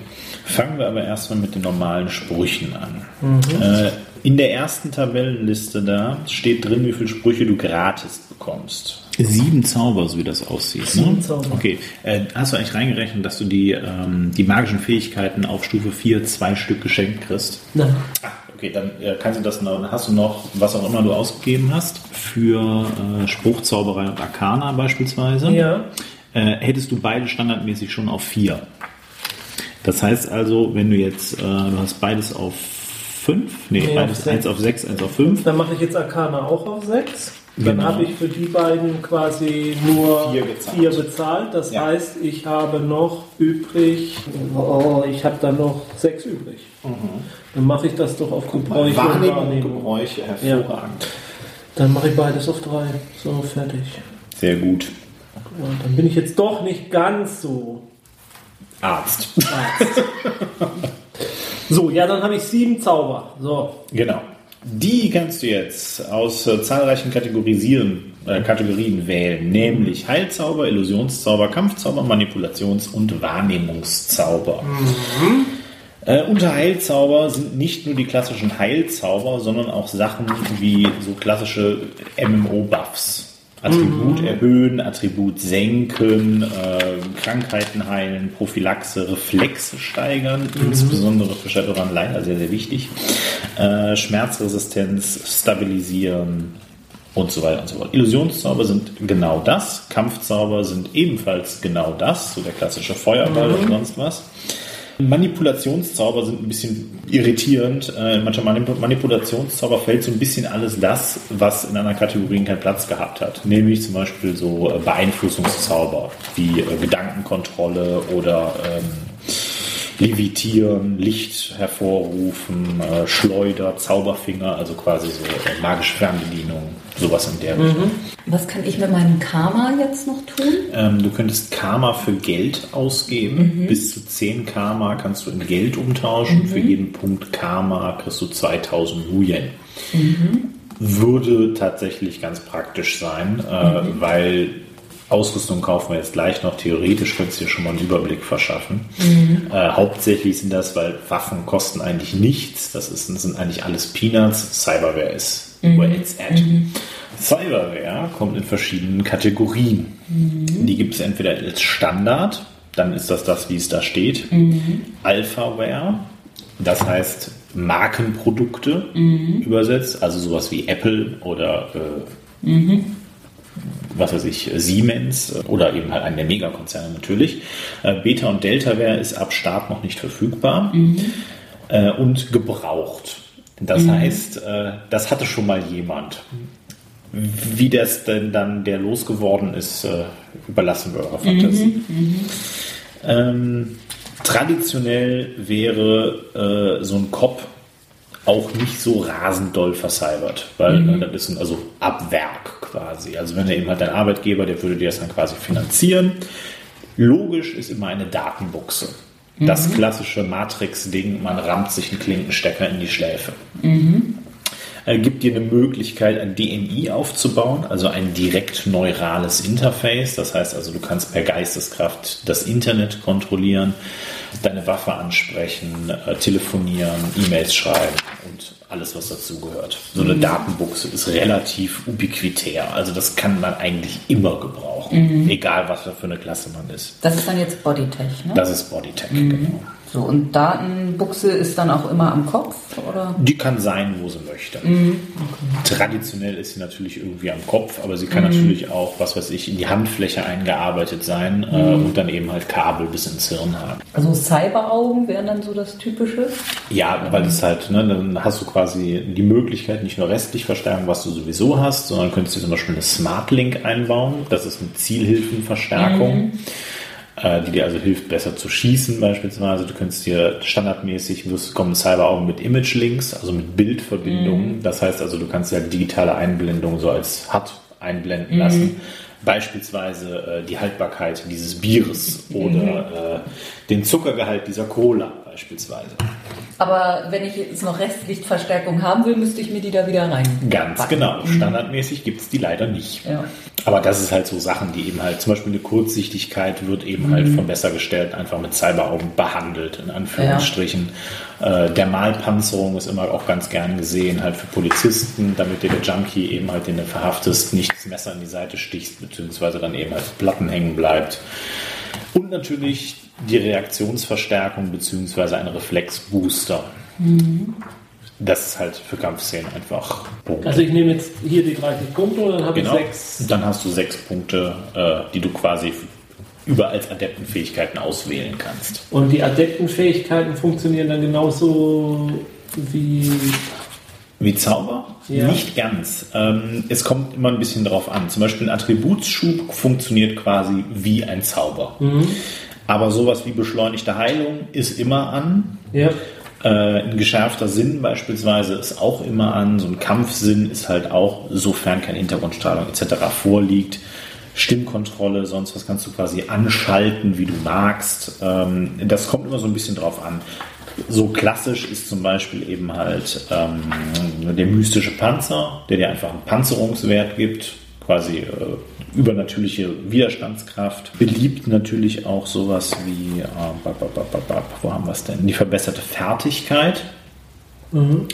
Also du kannst einfach auf magische Art und Weise deine Fertigkeiten erhöhen. Zum Beispiel halt, ne, du bist ein exorbitant hervorragender Arzt, weil du eben halt einfach super darauf konzentrierst hast, ähm, irgendeine technische oder Fähigkeit oder sonst irgendwas. Ne? Und das macht man aber auch in Stufen. Also die hat man dann in Stufen auch. Ganz genau. Also zum Beispiel verbesserte Fertigkeit kostet 5 Kraft, also 0,5 Kraftpunkte pro Stufe. Das heißt also, wenn du eine Fertigkeit um 4 Punkte erhöhen möchtest, dann kostet das übersetzt 2 Punkte von deinen 6. So Fluff-Sachen wäre zum Beispiel sowas wie geschärfter Sinn, geschärfter Tastsinn. Dass du eben halt außergewöhnlich gut äh, Unebenheiten fühlen kannst oder sonst irgendwas. Kannst natürlich auch einfach sagen, ich kann im Dunkeln gucken. Ja, was man sich hier bei der Bodyware, da steht teilweise was von Wi-Fi-Vorteilen. Das- Ja, ach, wir, wir spielen uns hier die Bälle zu. Okay, ähm, die Matrix bei Shadowrun ist kabellos. Seit zwei Editionen. Ähm, wobei das nicht ganz genau stimmt. Aber eigentlich ist jetzt seit zwei Editionen unser Internet mit WLAN. Ähm, die meisten Feuerwaffen und Ausrüstungsgegenstände bekommen einen Wi-Fi-Vorteil. Das heißt also, wenn du den Matrix-Zugang offen hast, frag nicht nach dem Sinn. Es ist halt einfach so, es war anders gedacht, jetzt ist es aber so. Äh, bekommt einen Bonus, wenn deine Feuerwaffe zum Beispiel oder deine Cyberware mit der Matrix verbunden ist. Damit bekommst du einen kleinen Vorteil, macht sich aber zum Beispiel auch für Hacker angreifbar. Ähm, vielfach ist es einfach Quatsch, wie zum Beispiel äh, das Lieblingsbeispiel von mir sind die Wurfmesser. Die Wurfmesser haben den Wi-Fi-Vorteil, dass man sie besser werfen kann. Ist ja eigentlich schon ganz schön cool. Und man sollte das immer machen, denn wenn man den, da hat man WLAN-Wurfmesser. Ja, natürlich kann ein Hacker diese Wurfmesser dann halt finden und kaputt hacken. Der Effekt von Matrix-Schaden ist, also wenn so ein Wurfmesser eben halt vom Hacker kaputt gehackt wird, dann kokelt es und fängt an zu brennen. Mit anderen Worten, ich habe dann brennende Wurfmesser. Wie gut ist das denn? Aber, äh, aber das ist halt nicht komplett durchgedacht, weil zum Beispiel du kannst die Datenbuchse, wenn die einen WLAN-Vorlauf anhat, kannst du halt einfach mal die Datenbuchse kaputt hacken. Die ist aber per Regeln mit dem Hirn verbunden. Wenn du also etwas kaputt hackst, was anfängt zu schmoren und zu brennen, was mit deinem Hirn verbunden ist, Ja. eher ungesund. Also jetzt nicht beim Org, da geht nicht viel kaputt. Ähm, muss ich mir denn jetzt noch Geld für Waffen und so? Jein, also wofür immer noch Geld übrig gelassen werden müsste, in deinem Fall nicht zwangsläufig, äh, wäre eine gefälschte SIN, also eine gefälschte, also quasi ein falscher Pass. Schlicht und ergreifend, weil alles, was man in dieser Welt irgendwie äh, offiziell machen möchte, eine Sinn braucht. Busfahren kostet eine Sinn, äh, was heißt kostet, aber braucht eine Sinn. Irgendwo Zugang zu bekommen in äh, Konzernanlagen oder ähnliches was kostet braucht sowas? eine Sinn. Ich glaube 10.000, nee, 5.000 glaube ich pro Stufe oder so. Und also ich habe ja meine Kriminelle, aber das ist ein, ein Ex-Krimineller. Also ich bin Ganz genau, du bist freigelassen, du bist worden. quasi, genau, du bist, auf der Flucht. du bist nicht auf der Flucht, allerdings rechne eben halt damit, äh, dass du zum Beispiel in äh, Geschäfte, wenn du dich da eben halt anmelden musst, wahrscheinlich nicht reinkommst, weil die dann Okay. eben halt einfach sagen, ja, entschuldigen Sie, Sie sind ja ein Verbrecher. Was ist das denn? Also auch noch ein Org, ja, Entschuldigung, also Ihre Art bedienen wir hier nicht. Äh, sowas halt, ne? Aber deswegen hat man halt eine falsche Sinn, da kannst du dich halt als ausgeben, als wer du möchtest. Ja. Und halt für Lebensstil müsste man halt auch noch Geld weglegen. Aber das ist halt, ne, ihr könnt es auch einfach gestalten und das einfach weglassen, weil ähm, das geht dann auch sehr weit. Also du kannst Ja. dann eben halt dir noch für ein paar Wochen dir eine Lebensstilwohnung in der Unterschicht holen oder dann eben halt noch eine zweite Wohnung in äh, irgendeinem High-Class-Apartment oder sonst was. Wie gesagt, es ist sehr, sehr umfangreich. Ja, also ich kann ja sonst mal kurz meinen Bodytech. Also ich habe mir jetzt eine Datenbuchse gemacht, Cyberaugen, die ich wiederum verbessert habe mit einem Smartlink, einem Restlichtverstärker, um meinen Rassenvorteil nicht zu verlieren, Ja. und einer Sichtverbesserung, die auch gleich auf Stufe 3. Okay. Du siehst alles. Jo. Und besser. Mit Zeiss. Und eine Reaktionsverbesserung auf Stufe 2. Gut, ich habe mir Zauber geholt, überraschenderweise heil. Dann habe ich mal Reflexe steigern genommen. Dann habe ich Stabilisieren genommen. Dann habe ich Massenschmerz. Oh, nice. Voll gut. Mehr. Wieso ist ein Illusionszauber, wie der gemein- gemeinte Hörer vielleicht nicht meinen sollte, aber es ist ein Illusionszauber. Schmerz ist sowieso immer Illusion. Ja, ich fand das aber mit, meinen, mit seinen Schmerzen, äh, ab niedriger Schmerztoleranz irgendwie und, und Mediziner. Feel my pain. Ja, genau. Dann habe ich äh, Säurestrahl genommen. Ganz subtil unterwegs, der Herr. Ja, auch wieder mit dem biologischen und so zusammenhängend. Das passt irgendwie zu ihm. Betäubungsblitz und Entzünden. Schön. Ja, sehr, wirkt Toll, sehr kannst rund. Feuer machen. Was? Ich kann Feuer Wie machen. praktisch. Dann mache ich Sachen, das... Zünd mal meine Zigarette an. Ja. Zum Beispiel, genau. Oder eben halt auch, oder die Jacke brennt. Mir ist kalt. Zünd mal meine Jacke Ja. an. Dann habe ich ver, äh, bei den Adeptenfähigkeiten noch verbesserte Wahrnehmung, Körpersprache, also ich kann meine Körpersprache kontrollieren, verbesserte Fertigkeit und ich habe durch den Bär beschleunigte Heilung. Sehr gut, wunderbar. Also dann spricht dein Körper auch Latein. Ja. Richtig. Nein, das ist eher so das ist Ja, ein ja. soziales Cool, Ding. cool bleiben. Ganz Ja. genau. Das ist ein soziales Ding, da gibt es dann eben halt, was das jetzt genau macht. Es gibt dann so viele Varianten von. Gibt ja, glaube ich, einen Bonus auf äh, soziale Proben. Ne? Ja, genau. Nein, ich habe einfach so, so vom, von der Idee her halt einfach, äh, dass er halt auch in, in Krisensituationen, wenn um ihn die Leute verrecken und er erste Hilfe leisten muss, dass er einfach cool und souverän dabei wird. Ja, finde ich sehr schön. Ähm, denk dran, durch die äh, Tode, durch den Schutzgeist Bär bekommst du zwei Würfel für alle Schadenswiderstandsproben. Ja, habe ich mir aufgeschrieben. Genau, das heißt also auch, wenn du einfach so einen auf die Möppe kriegst, weil äh, irgendjemand mit dem Gesundheitssystem nicht einverstanden ist, äh, bekommst du plus zwei Würfel auf deine Schadenswiderstandsproben. Ja. Achso, ja, die beschleunigte Heilung habe ich übrigens dadurch, dass ich da die Adeptenfähigkeit gewählt Habe ich mir schon gedacht, genau. Äh, denn als äh, Magier-Adept kann man sich aussuchen, ob man den Zaubererbonus durch den Schutzgeist oder den Adeptenbonus durch den Schutzgeist kriegt. Ach, ich habe jetzt übrigens auch einen Straßennamen. Ja? Silber. Uh, Ich habe Das erste, was mir einfiel, war Shadow oder Schatten. Und dann das dachte sehr ich, naheliegend, ja. nee, aber halt, weil sie ja nun mit Heimlichkeit Ja. und Schlei. Und dann dachte ich, naja, wenn das System von Shadowrun heißt, ist das ein bisschen blöd. Und dann landete ich irgendwie mit Grey und Mist und irgendwann bei Silber. Und Ich habe auch einen. Ja, Ja. der Doktor. Nein, Skalpell. Uh, dann muss er eigentlich deutsch sein, nicht wahr? Peter Krüger, genannt das Skalpell. Ah, nein, ich heiße Adam. Adam, Krieger. So sehr gut. Stahl oder Hervorragend, so gehört sich das. Adam Sturm. Ja, äh, da muss ich allerdings Herr Sturm äh, noch, äh, beziehungsweise das Skalpell, muss ich noch äh, ein paar Ausrüstungsgegenstände holen. Denn du hast ja noch neun Karma richtig?